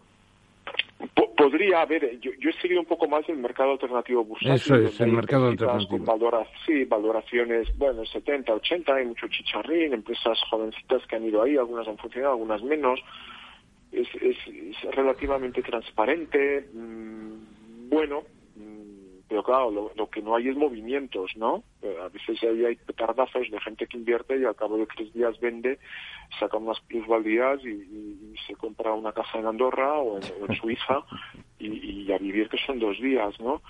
Eh, en esto de los mercados, fíjate, el año 89 alguien decretó que la bolsa había muerto. No sé si fue una portada de Time Magazine, ¿no? Porque las empresas ya salían de, salían de bolsa, no querían saber nada de la bolsa porque consideraban que endeudarse era, era financieramente más rentable que, que, que, estar en un mercado, ¿no? Y, bueno, son, son péndulos. Estar, estar o no estar en bolsa es positivo, pues depende de cada empresa. Hay empresas que les ha ido muy bien en bolsa, como en España el caso de Iberdrola, que es el caso paradigmático de éxito bursátil en España en los últimos 20 años, Inditex hasta cierto punto, aunque ha caído, y luego ha habido hay desastres absolutos, ¿no? Los grandes blue chips españoles históricos están en bajo mínimos. Bueno, no, no, no. Don Lorenzo. Sí, eh, buenas noches, eh, Martí. Yo, la verdad es que la pregunta que, que, tenía prevista era un poco en la línea de lo último comentado sobre el tema de ese mercado alternativo bursátil, ahora llamado BM Growth, ¿no? Eh, donde están cotizando veintitantas, veintisiete me parece que son, o veintiocho empresas solamente. Claro, si lo comparas estos con los, con los mercados equivalentes en el Reino Unido, en Francia, por no ir a Estados Unidos, pues estamos hablando de, de mercados que cotizan cientos, incluso por encima de mil compañías, como el caso inglés, ¿no? Entonces, bueno, en un, en un país con una estructura empresarial de pequeña y mediana empresa, este mercado está hecho para ese tipo de empresas que quieran dar el salto, etcétera, ¿no? El que no haya esta, esta alternativa eh, que no tanto es por lo que comentabas tú antes de la, de la bancarización española, de, de, que bueno la deuda es más barata a través de bancos y demás, ¿no? Porque ahí yo creo que los fondos están haciendo mucha mucha pupa a los bancos, ¿no? Al final no existe esa cultura de mercado, ¿no? Yo creo que, que no hay una explicación de por qué es importante estar en un mercado, por qué es importante ser una public company, ¿no? En el sentido de transparencia, eh, comunicación, información al público, saber, es decir, la, disciplina que obliga las, las, los mercados a las compañías, ¿no? Sí, no, no, no, no existe esta cultura y, yo creo que a estas alturas tenemos que admitir que es muy complicado cambiar esto, aunque dicho, dicho que, que pueden ocurrir milagros, ¿no? En España hay un volumen muy importante de empresas eh, familiares eh, muy relevantes, más o menos conocidas, empezando por la Mercadona, el Corte Inglés, ¿no? Y acabando el Grupo Puch, Antolín, eh, eh, etcétera, etcétera, eh, que no cotizan y les interesa cotizar porque no les aporta nada, pero se pueden financiar muy bien por otro lado. Y luego está todo este grupo que yo creo que uno de los grandes éxitos de, la crisis financiera 2008-2009 es todo este boom startup y muchas de estas startups sí que algunas han salido ¿no? a los, mercados. Yo ahora mismo tengo aquí el, repaso de las empresas que están, como dicen, en el mercado alternativo, el growth, y, yo creo que la mayoría de españoles ni, ni, tienen idea ¿no? que, existen. Yo, tengo un amigo, el, el Tecnoquark, ¿no? ¿Quién sabe lo que es Tecnoquark? Trivium, Trajano, ¿no? Es que no, no, hay ni idea, ni se informa de ellas y, como he dicho antes, eh, suelen ser instrumentos que en un momento dado un, joven empresario, un grupo de socios lo sacan al mercado para sacar un rendimiento y, hacer un pelotazo. Hay, hay, mucho trigo, pero bueno, esto, esto es la libertad también, ¿no? Y, y luego la posibilidad de que los inversores hay gente que le gusta jugar y, tiene ahí una oportunidad para, para poder sacar un rendimiento, poder perder, pero el riesgo es muy alto, mucho dinero. Pero yo creo que lo, lo que falta, el, el, gran pasivo que tenemos es que muchas empresas españolas familiares la bolsa no les interesa. ¿Cuántas empresas han salido a bolsa en los últimos dos años? Ninguna, ¿no? Eh, éxitos, últimos, bueno, grifos, ¿no? Que es, es, la, la, empresa de, los hemoderivados, con el 90% de las ventas en el exterior. en fin, pero estamos hablando de lo mismo, ¿eh? Sota, caballo y rey, esto es lo que tenemos. Martín, esa, esa ausencia de cultura de entrar en bolsa o en un mercado del, bursátil del tipo que sea, lastra la economía española, impide que ganemos tamaño, como antes decía don Lorenzo, como una necesidad básica de nuestras empresas. Por supuesto, sí, sí, sí, es muy importante. El IBEX 35, que es, que es un, índice de, elefantes ¿no? centenarios, eh, por eso está donde está. Es que estamos a niveles de mayo del 2012, cuando España estaba a punto de ser rescatada, con la prima en 700. El IBEX 35 llegó a 16.000 puntos en noviembre del 2007. Imagínense el récord histórico. Y está hoy en 5.700, ¿no? Sí, sí, los valores están... 6.700. Los, los valores que tenemos, fijaos, en la, fíjense ustedes, en el año 2000, a finales del 2000, son las mismas empresas que ahora, pero con fusiones y adquisiciones, ¿no? El a Gas, el BBV con Argentaria, Santander con, con Central Hispana. O sea, es, es lo mismo, ¿no? Eh, yo creo que si hubiese una cultura mm, mucho más bursátil de estas, como decía, estas grandes empresas familiares. Oye, algunas van muy bien, otras no van tan bien, pero que salieran esa primera salida, los españoles sería otra historia. Inditex, Inditex salió a bolsa fue el 2001, ¿verdad? El 2002, entonces eh, eh, vale 75 mil millones. se ha convertido en un, en un grande, a, llegó a valer 110 mil. Entonces, bueno, Inditex en su momento pues impulsó la bolsa española y el IBEX hasta que se frenó. Y te pregunto precisamente en esta línea de, de la incidencia de la bolsa en, el, en la semblanza política económica, sobre todo del país, ¿Qué, ¿Qué opinas tú de China? Porque China está castigando a Hong Kong con su Hang Seng, que es una bolsa bien presentada, con el Common Law detrás, con un prestigio indudable, y luego tiene Shanghái, que era una, era una especie de timba hace años, va mejorando en seriedad y demás, pero los chinos tienen un proyecto de la grandísima bolsa que sea mayor que, que la NISE, que Nueva York. Sí, supongo que China en, en, su estrategia de siendo un país cada vez más importante y dominante en el mundo, como se está viendo que cada vez está, pues supongo que, harán esto y harán una gran fusión de sus grandes bolsas. Y, es verdad, lo, has mencionado que, que queda una timba, ¿no? Las bolsas chinas hasta hace.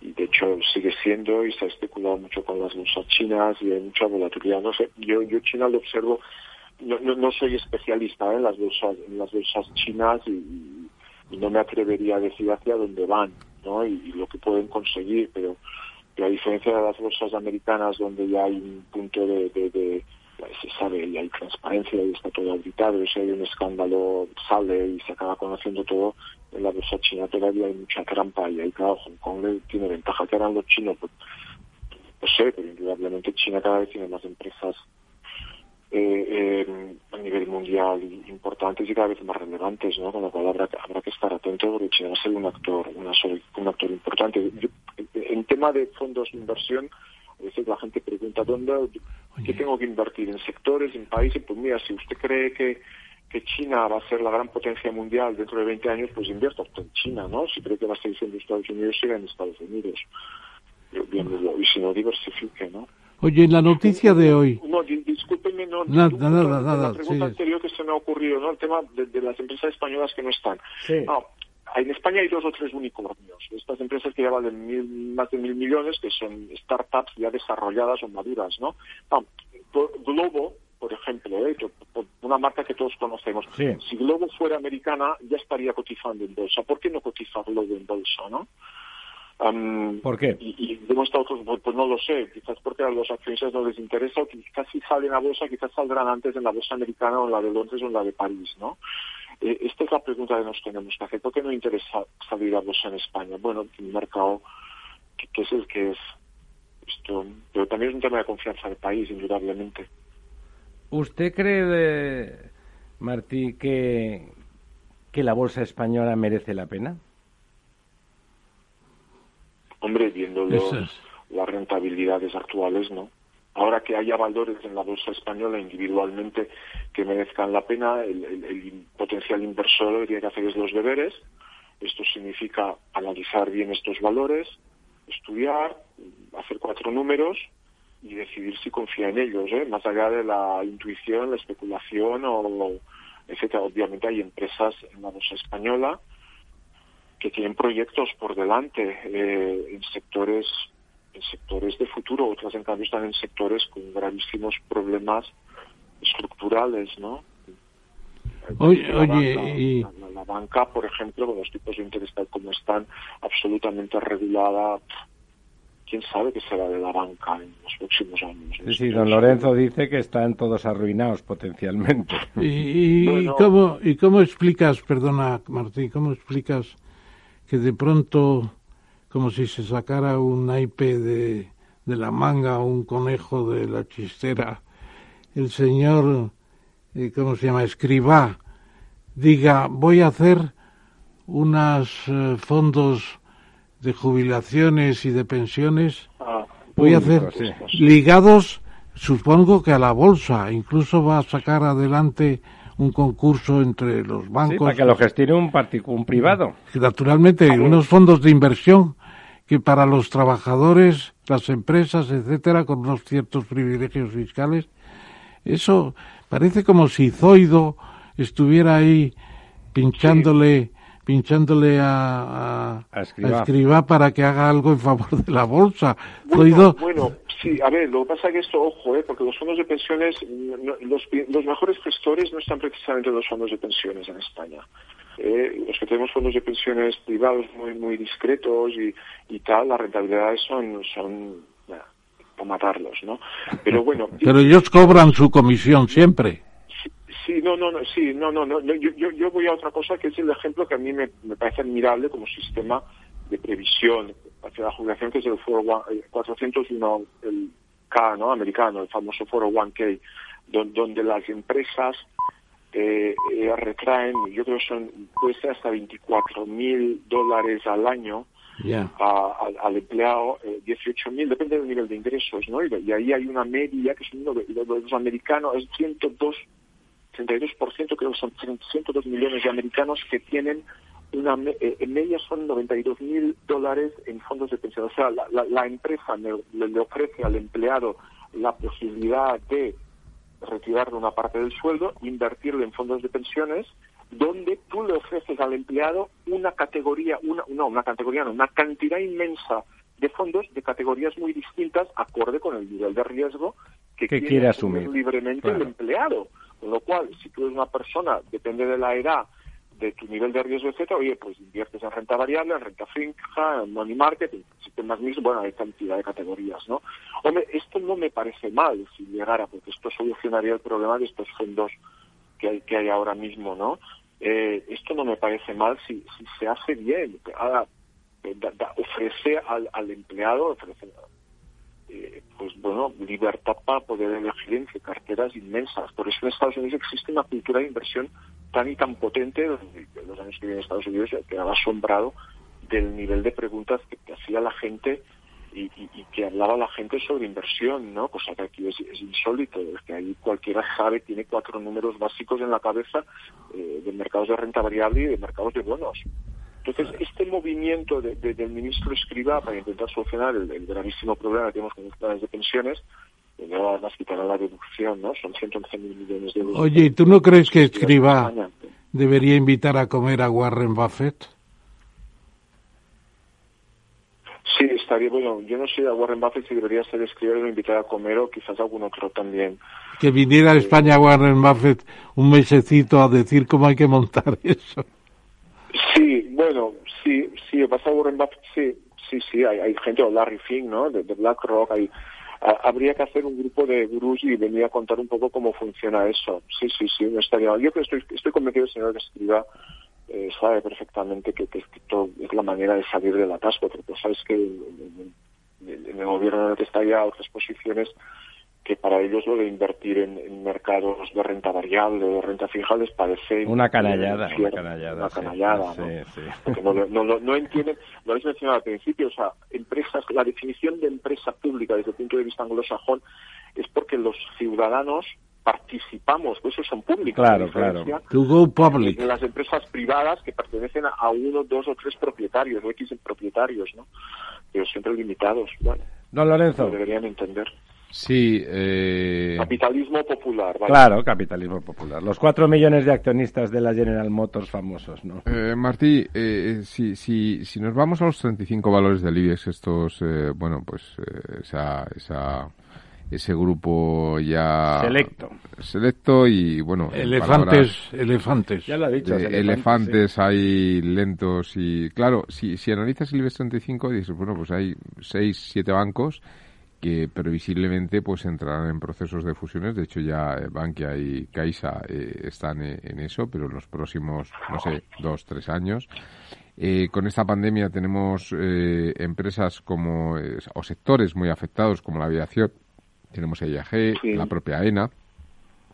Sí, tenemos... Sí, 51% del Estado, AENA, sí, sí. y, tenemos, tenemos empresas como, como Meliá, también sector muy afectado turístico, etcétera. Es decir, nos podemos encontrar que cinco años eh, vista eh, el IBEX 35 tenga otros perfiles, otros nombres. ¿Quién es, quién es, quién es, cómo, ves el IBEX 35 dentro de cinco años? Bueno, a ver, eh, ha habido la última salida a bolsa, rectifico si que había una salida a bolsa, bueno, importante es la de Solaria, ¿no? que este año tiene una revalorización del 135%. Bueno, es esta puesta sobre la energía solar. Bueno, ahí está eh, Solaria vale en bolsa casi dos mil millones y que es más, estoy, estoy con los datos aquí delante, ¿eh?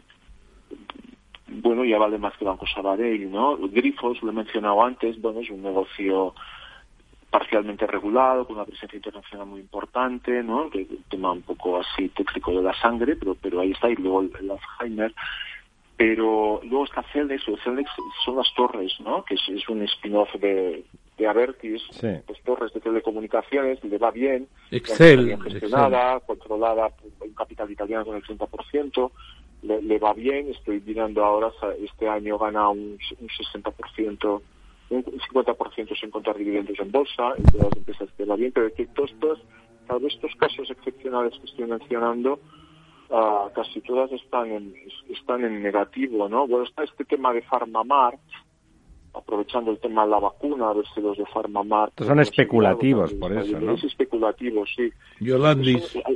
Es que estas empresas, PharmaMar, Solaria, es que, en el mercado americano serían chicharros... Totalmente.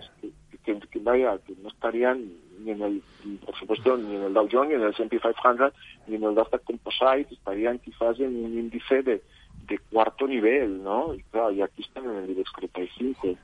O sea que, este es nuestro nuestro drama. Ah, en el futuro, ya como decía antes, es que todo depende que si los mercados, si la economía mejora, si los mercados mejoran y nuevas empresas salen a bolsa y se tienen a salir, estas empresas familiares potentes que hay en España, oiga, puede, puede cambiar el, panorama, ¿no? Oye, existe, existen casos y te pregunto con una, la idea de que si no quieres contestar, no contestes, naturalmente. ¿Existen casos de clubs de bolsa de gente que se reúne a hablar seriamente de esto sin necesidad de configurar un fondo ni nada parecido, pero de intercambiar información? logias bursátiles. No, no, un buen club de bolsas. A mí me gustaría saber, y siempre he pensado en formar uno pero nunca me he decidido a dar el primer paso. ¿Hay casos de estos en España? Sí, sí, a mí no me han invitado a ninguno, pero estoy convencido que hay, gente que, está metida en esto, sí. Pero mira, yo cuando vivía en Estados Unidos, cuando les contaba dónde trabajaba, un día, claro, vivía en Nueva York, qué glamour, ¿no? qué bonito, todo el mundo me preguntaba oye, tal, y, qué consejos nos darías? Ya, mira, y si yo supiera realmente no sería periodista, sino que estaría en la estaría rico, Sería rico y poderoso, ¿verdad? man tomando una caipirinha, ¿no? Pero, pero claro que hay clubs y, de todo, pues bueno, no, no, sí, hay gente que sabe mucho de bolsa, hay analistas bursátiles muy buenos en este país, que conocen, que controlan, que juegan y... Y, ganan. Y ganan, ¿no? Se fumarán puros, supongo, y están muy bien el insider trading, que ya se me ha olvidado cómo se traduce. Sí, bueno, información privilegiada. Información, privilegiada, Eso es. Porque claro, aquí en bolsa, en bolsa se puede ganar sabiendo si va a haber una OPA, si va a haber una fusión, si va a haber una quiebra incluso. Eh, bueno, supongo que esto sigue, sigue ocurriendo y se sigue investigando y los recursos que tiene la CNMV pues son, son los que son también, son limitados, ¿no? Eh, pero claro que existe y hay información privilegiada y los periodistas en estas situaciones hay fuentes con las que hay que tener cuidado, ¿no? No se puede publicar nada que no se contraste y, tenemos que ser muy muy cautelosos y luego nosotros tenemos reglas básicas también para, para que la información privada que disponemos que va a salir publicada eh, pues no, no, no, no traspase las fronteras internas del periódico, ¿no? Pero claro que hay que todavía hay casos de. Claro, porque si no, un periódico importante, yo creo que el último gran diario independiente de verdad de, de la mañana, pero también de la tarde, es El Mundo en España, el último que tiene voluntad crítica, con sus eh, aciertos y sus menos aciertos, pero una voluntad crítica manifiesta. Y desde, esa voluntad crítica que, que el medio eh, en el que tiene usted una responsabilidad importante, y, y desde el conocimiento económico, que ya no es tan frecuente en la mayoría de los periodistas, eh, de forma objetiva, más allá del aspecto emocional, ¿es usted optimista para el 2021? ¿Cree que vamos a salir con una, como decía la señora Calviño, bueno, pues estupendos de la muerte, o más o menos, o directamente, como mucha gente piensa, gente además con dos dedos de frente, que, que realmente la cosa va a endurecerse mucho durante el 21? Y yo le agregaría, perdón un momento, agregaría, ¿es momento de volver a entrar? de volver a entrar donde en bolsa. Eso es, claro. Uy, no, yo no, yo no, no voy a dar, no, no, no. No vas a dar consejos. No me atrevo a dar ningún consejo, simplemente la gente que, primero que piense su situación personal, profesional, el dinero que tiene ahorrado. Y si se lo quiere jugar, ¿verdad? Realmente, que se la quiera jugar, que observe la historia, la evolución histórica. Y, y luego eso, si confía quien confíe en España, en las empresas españolas, eh, que analice valor a valor y que analice cada valor cuál es su posicionamiento internacional, el sector en el que está. Yo, yo que la gente haga los deberes, ¿no? Es una manera muy conservadora de hablar, pero parece la, la, normal.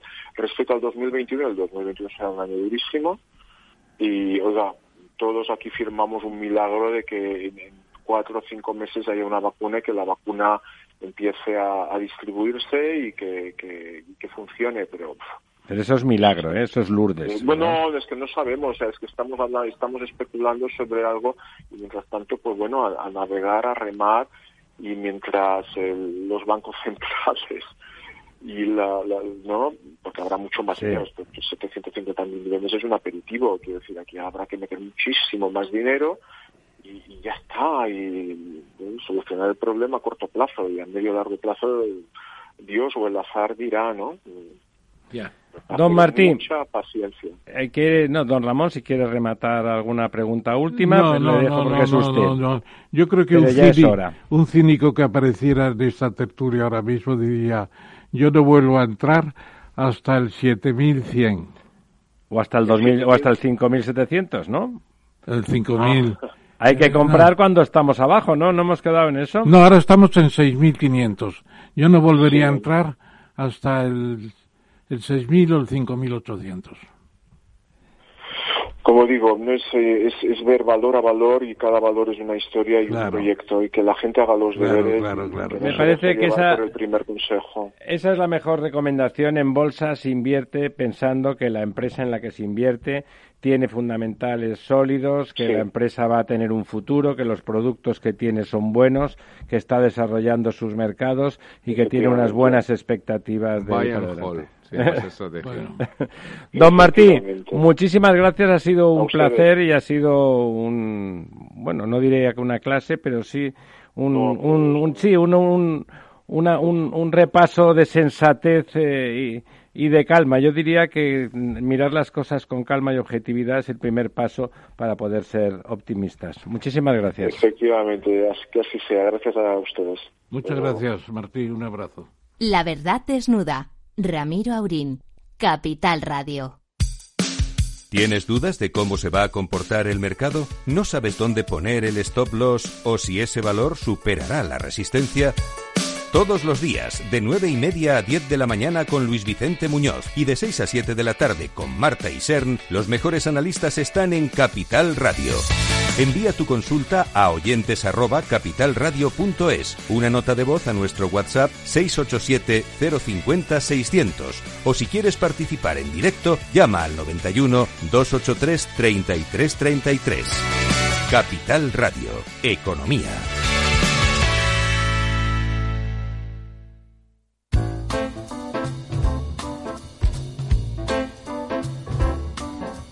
La verdad desnuda. Con Ramiro Aurín. Venga, ahí estamos, don Ramón, don Lorenzo, el quid pro quo. Tenemos 15 minutitos. De los eh, presupuestos generales, yo diría que ya hemos hablado, ¿no? De, de los impuestos también. Ya saben, don Lorenzo, que, la sangría fiscal eh, va a ser más teórica que real y que, bueno, es una necesidad propagandística. Podemos, socio menor, pero socio a fin de cuentas del gobierno, eh, necesita, vive de, de titulares, vive de, de gestos propagandísticos más que de realidades. Y fíjese que no hemos hablado en ningún momento todavía del tema de los alquileres, don Ramón.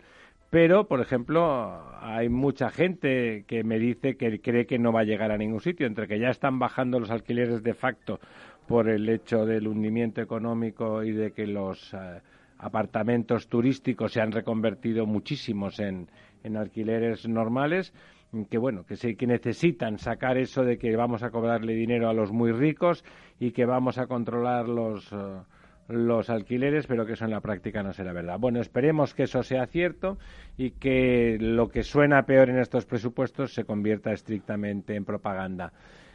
Pero eh, en ese ámbito estamos hablando de llegar al 20% a lo mejor de paro, incluso por encima de eso.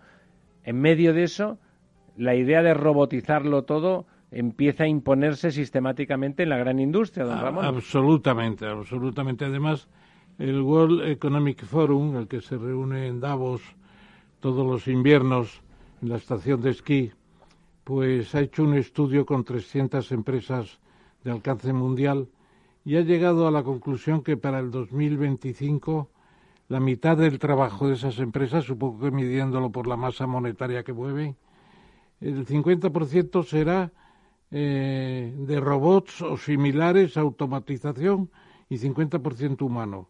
Es decir, un avance formidable. Eh, eso significa la salida de esas 300 empresas de 85 millones de personas. son empresas muy importantes, evidentemente. Obviamente. Y entonces, el futuro de los salarios, de los empleos, ¿cuál va a ser? Pues siempre se discute si al final los robots contribuyen a crear nuevas posibilidades y nuevos empleos, etcétera, etcétera. Pero lo que está claro es que la cuarta revolución industrial, que va en línea con la revolución de la inteligencia artificial, etcétera, etcétera, eh, va a crear un mundo distinto, además muy dual, con mucho avance de todo esto en, los países más evolucionados y mucho retardo o retraso en los países menos avanzados. ¿no? Yo creo que pintan un panorama que es ciertamente real y con la, la pandemia, por ejemplo, la economía digital, la economía telemática, está dando un salto de gigante que no dio en los últimos cinco años, en pocos meses, ¿no? se está convirtiendo en una... ¿Cómo lo ve usted, don Lorenzo, el tema de los robots? Sin duda, sin duda Ah, y perdón, que te diga una cosa, que precisamente el Pacto de Toledo... Aprobó lo vemos a continuación, ¿no? No, pero aprobó ayer, está esta misma zona, aprobó ayer que los robots puedan pagar en el futuro la seguridad social. Claro, porque si nos quedamos sin trabajadores reales habrá que establecer un mecanismo. Al final es un mecanismo fiscal, simplemente, ¿no, don Lorenzo? Bueno, yo la verdad es que sí que veo efectivamente que los robots eh, han venido para quedarse, es decir, que, y además que la pandemia está acelerando todo el proceso de sustitución, de digitalización, etcétera.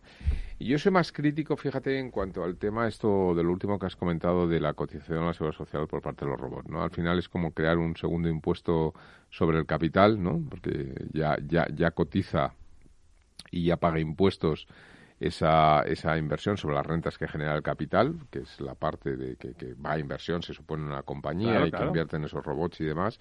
Y por lo tanto, lo único que está haciendo es encarecer los costes de, del capital porque aparece un nuevo impuesto que es la cotización a la seguridad social que, tiene, que no, que no repercute en el trabajador, ¿no? No repercute en ese caso en el robot. Es decir, que, que al final para, para una empresa eh, está por una parte los costes laborales unitarios, los costes laborales unitarios incorporan todo, cotización a la seguridad social, eh, eh, salario que finalmente tiene el trabajador, etcétera, ¿no? Entonces, por otra parte, el coste del capital, pues claro, si le incorporas un impuesto directo como una contribución, pues es un incremento del, coste del capital clarísimo, que lo único que puede hacer es, por una parte, traer tensiones inflacionistas y, por otra parte, yo creo que puede abrir eh, una, una, caja de Pandora en un mundo internacional y cada vez más abierto, en el cual, eh, eh, digamos que haya incentivos para no eh, invertir en esos procesos de modernización y perder un tren de la historia respecto a terceros países. ¿no? O dicho todavía más claramente, supongo, castigan el aumento de productividad. Claro, castigan el aumento de productividad y, por lo tanto nos ponen o nos vamos, es que nos ponen en, una posición de, auténtica desventaja comparativa con respecto a otros países, ¿no? Me parece una auténtica barbaridad, ¿no? Que, que se plantee eso. ¿Que es una realidad? Sí, que va a haber mucha gente afectada, sin duda, como lo ha habido en el pasado en otras revoluciones industriales.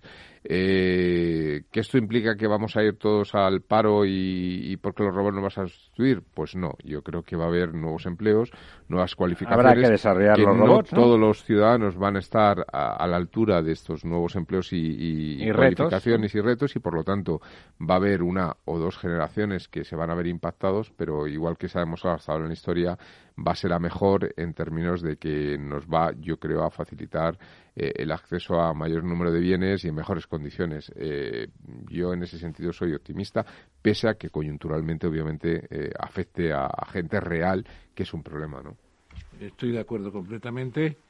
Y la automatización, que es otra parte, ¿no? Porque eh, los robots nos los imaginamos en la fábrica de automóviles moviendo los brazos de una manera desacompensada y un tanto, digamos, Cómica, de sí, ballet cómica. cómico, ¿verdad? Es un ballet cómico. Pero la automatización sí que es un tema impresionante en las oficinas, en todas partes. Por ejemplo, un abogado hoy eh, no tiene que tener nada del boletín oficial del Estado, ni del Aranzadi, ni Lo libros. tiene en el ordenador Lo tiene todo en el y en- ordenador. y en el momento. Y las sentencias, las sentencias las tiene preparadas con casos Con toda la anteriores, jurisprudencia. Impresionante. Y eso se da en todo. Sí, sí, era un trabajazo. Es una barbaridad. Entonces, la relación de inteligencia y, y sistemas digitales es portentosa.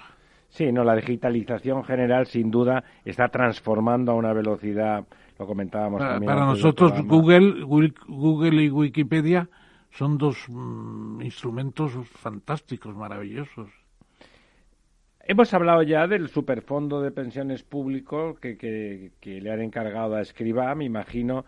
A Escribá, al pobre, le colocan todo lo que tiene que ver con las eh, ensoñaciones podimitas, intentando que lo transforme en cosas sensatas y en cosas viables, ¿no? Eh, lo hemos comentado brevemente con don Martí Saball, pero Pero- bueno, más allá de eso, ¿qué os parece el superfondo? ¿Os parece creo, bien? yo creo ¿Tiene que, futuro?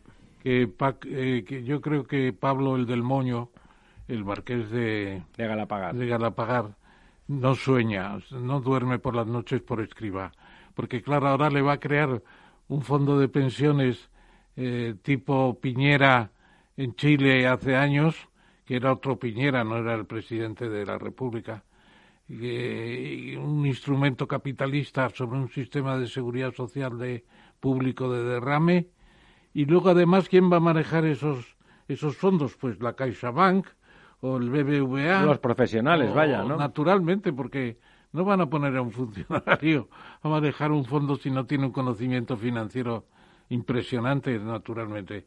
Entonces yo creo que es un gobierno dual, efectivamente, con dos, con una contradicción interna muy seria, muy seria. Escribá es una especie de emisario del capitalismo en una isla Bueno, a mí me parece un emisario de la racionalidad más que del capitalismo, y ¿no? de la racionalidad también, claro, porque el socialismo descubrió muy tarde que el sistema más eficaz es el capitalismo mejorado, lo que llama Paul Samuelson la economía mixta. Don Lorenzo, ¿cómo lo ve usted? Pues yo la verdad es que me gustaría conocer eh, un poquito más de, la, de la propuesta de, de este superfondo de pensiones. Quiero decir, eh, cuando uno habla de, de previsión social, eh, pues hay tres patas importantes, ¿no? La previsión pública, digamos las pensiones públicas, y luego está la previsión privada. Y la previsión privada se divide en dos, que es la, la- los fondos de pensiones individuales, los que cada uno puede acudir a una entidad financiera o o una compañía de seguros que también algunas eh, comercializan este tipo de fondos de pensiones individuales o, privados individuales o una pata que en España no se ha desarrollado y que sin embargo existen en muchos países que yo creo que es por donde va el señor Escriba que son los fondos de pensiones de empresa ¿De? Es de- de empresa es decir, que sean las empresas eh, que, a diferencia de los individuales, donde cada uno mm, recibe su renta, su salario y de, sus ahorros, pues hace con ellos lo que quiere entre otras cosas, pues puede invertirlos en fondos de pensiones con los incentivos fiscales que existan en el momento, aquí lo que se está fomentando, tratando de fomentar, es que las empresas ahorren por sus individuos, por sus eh, trabajadores, quiero decir, ¿no? Eh, por lo tanto, aquí hay un problema inicial, ¿no? Ese dinero, ¿de dónde va a salir? Porque al final esto supone un incremento de los costes laborales unitarios para la empresa o supone un, Un ahorro una trabajador, un ¿no? decrecimiento por parte de- del, sueldo neto que percibe el trabajador porque se lo están quitando en formato de, fondo de pensiones. Este sería el primer escollo a, a- tratar, ¿no? ¿Qué- ¿Esto qué implica? Pero claro, si esto implica un incremento de los costes laborales unitarios y no va unido de un incremento de la productividad, pues puede haber problemas.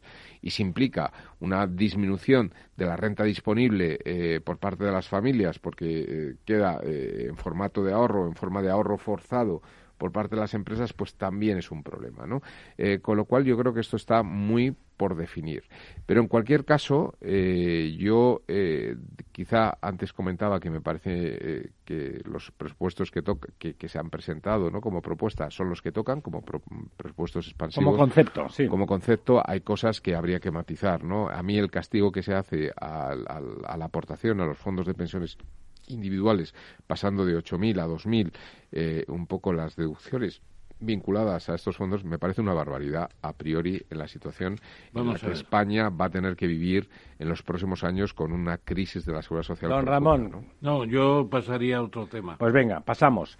Eh, Bruselas eh, se queja de que España diga que se queda con las subvenciones, pero que no va a pedir ningún, ningún crédito.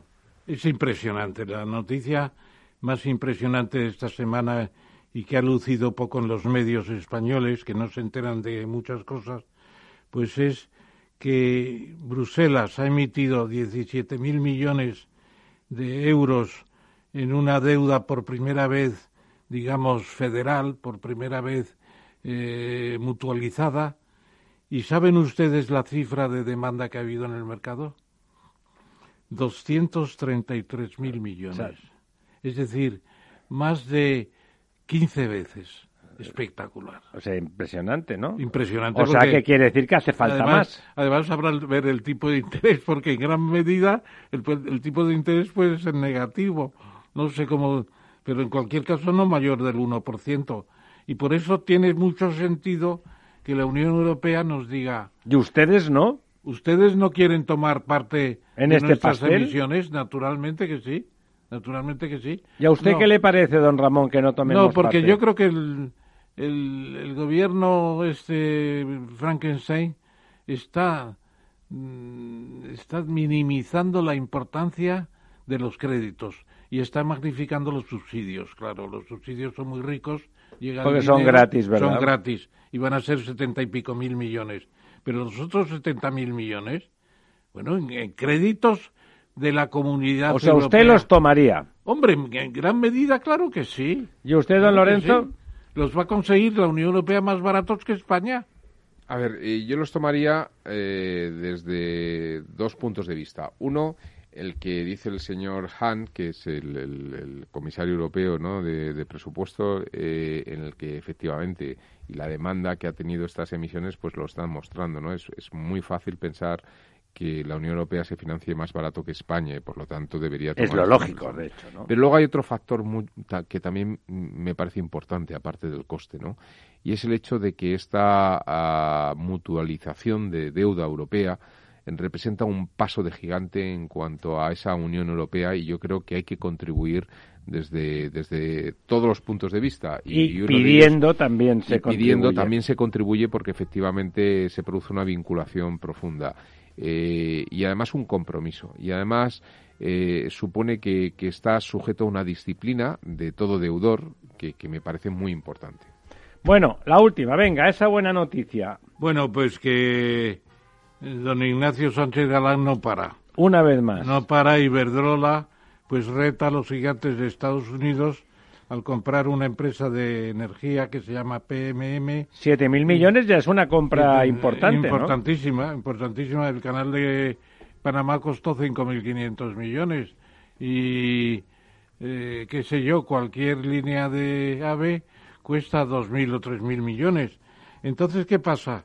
Pues que han entrado en competencia con incluso Warren Buffett, que salía antes, porque una de las grandes empresas energéticas de Estados Unidos es Berkshire Hathaway, le suena, ¿verdad? Sí. Ah, Energy. Y la otra es Nexera. Tenemos aquí un mapa en el que aparece ya Sánchez Galán en los 50 estados de la Se nos ha acabado casi el tiempo. ¿Usted invertiría todavía en Iberdrola, don Ramón? Eh, sí, pero yo invierto en un índice más que en una Ya.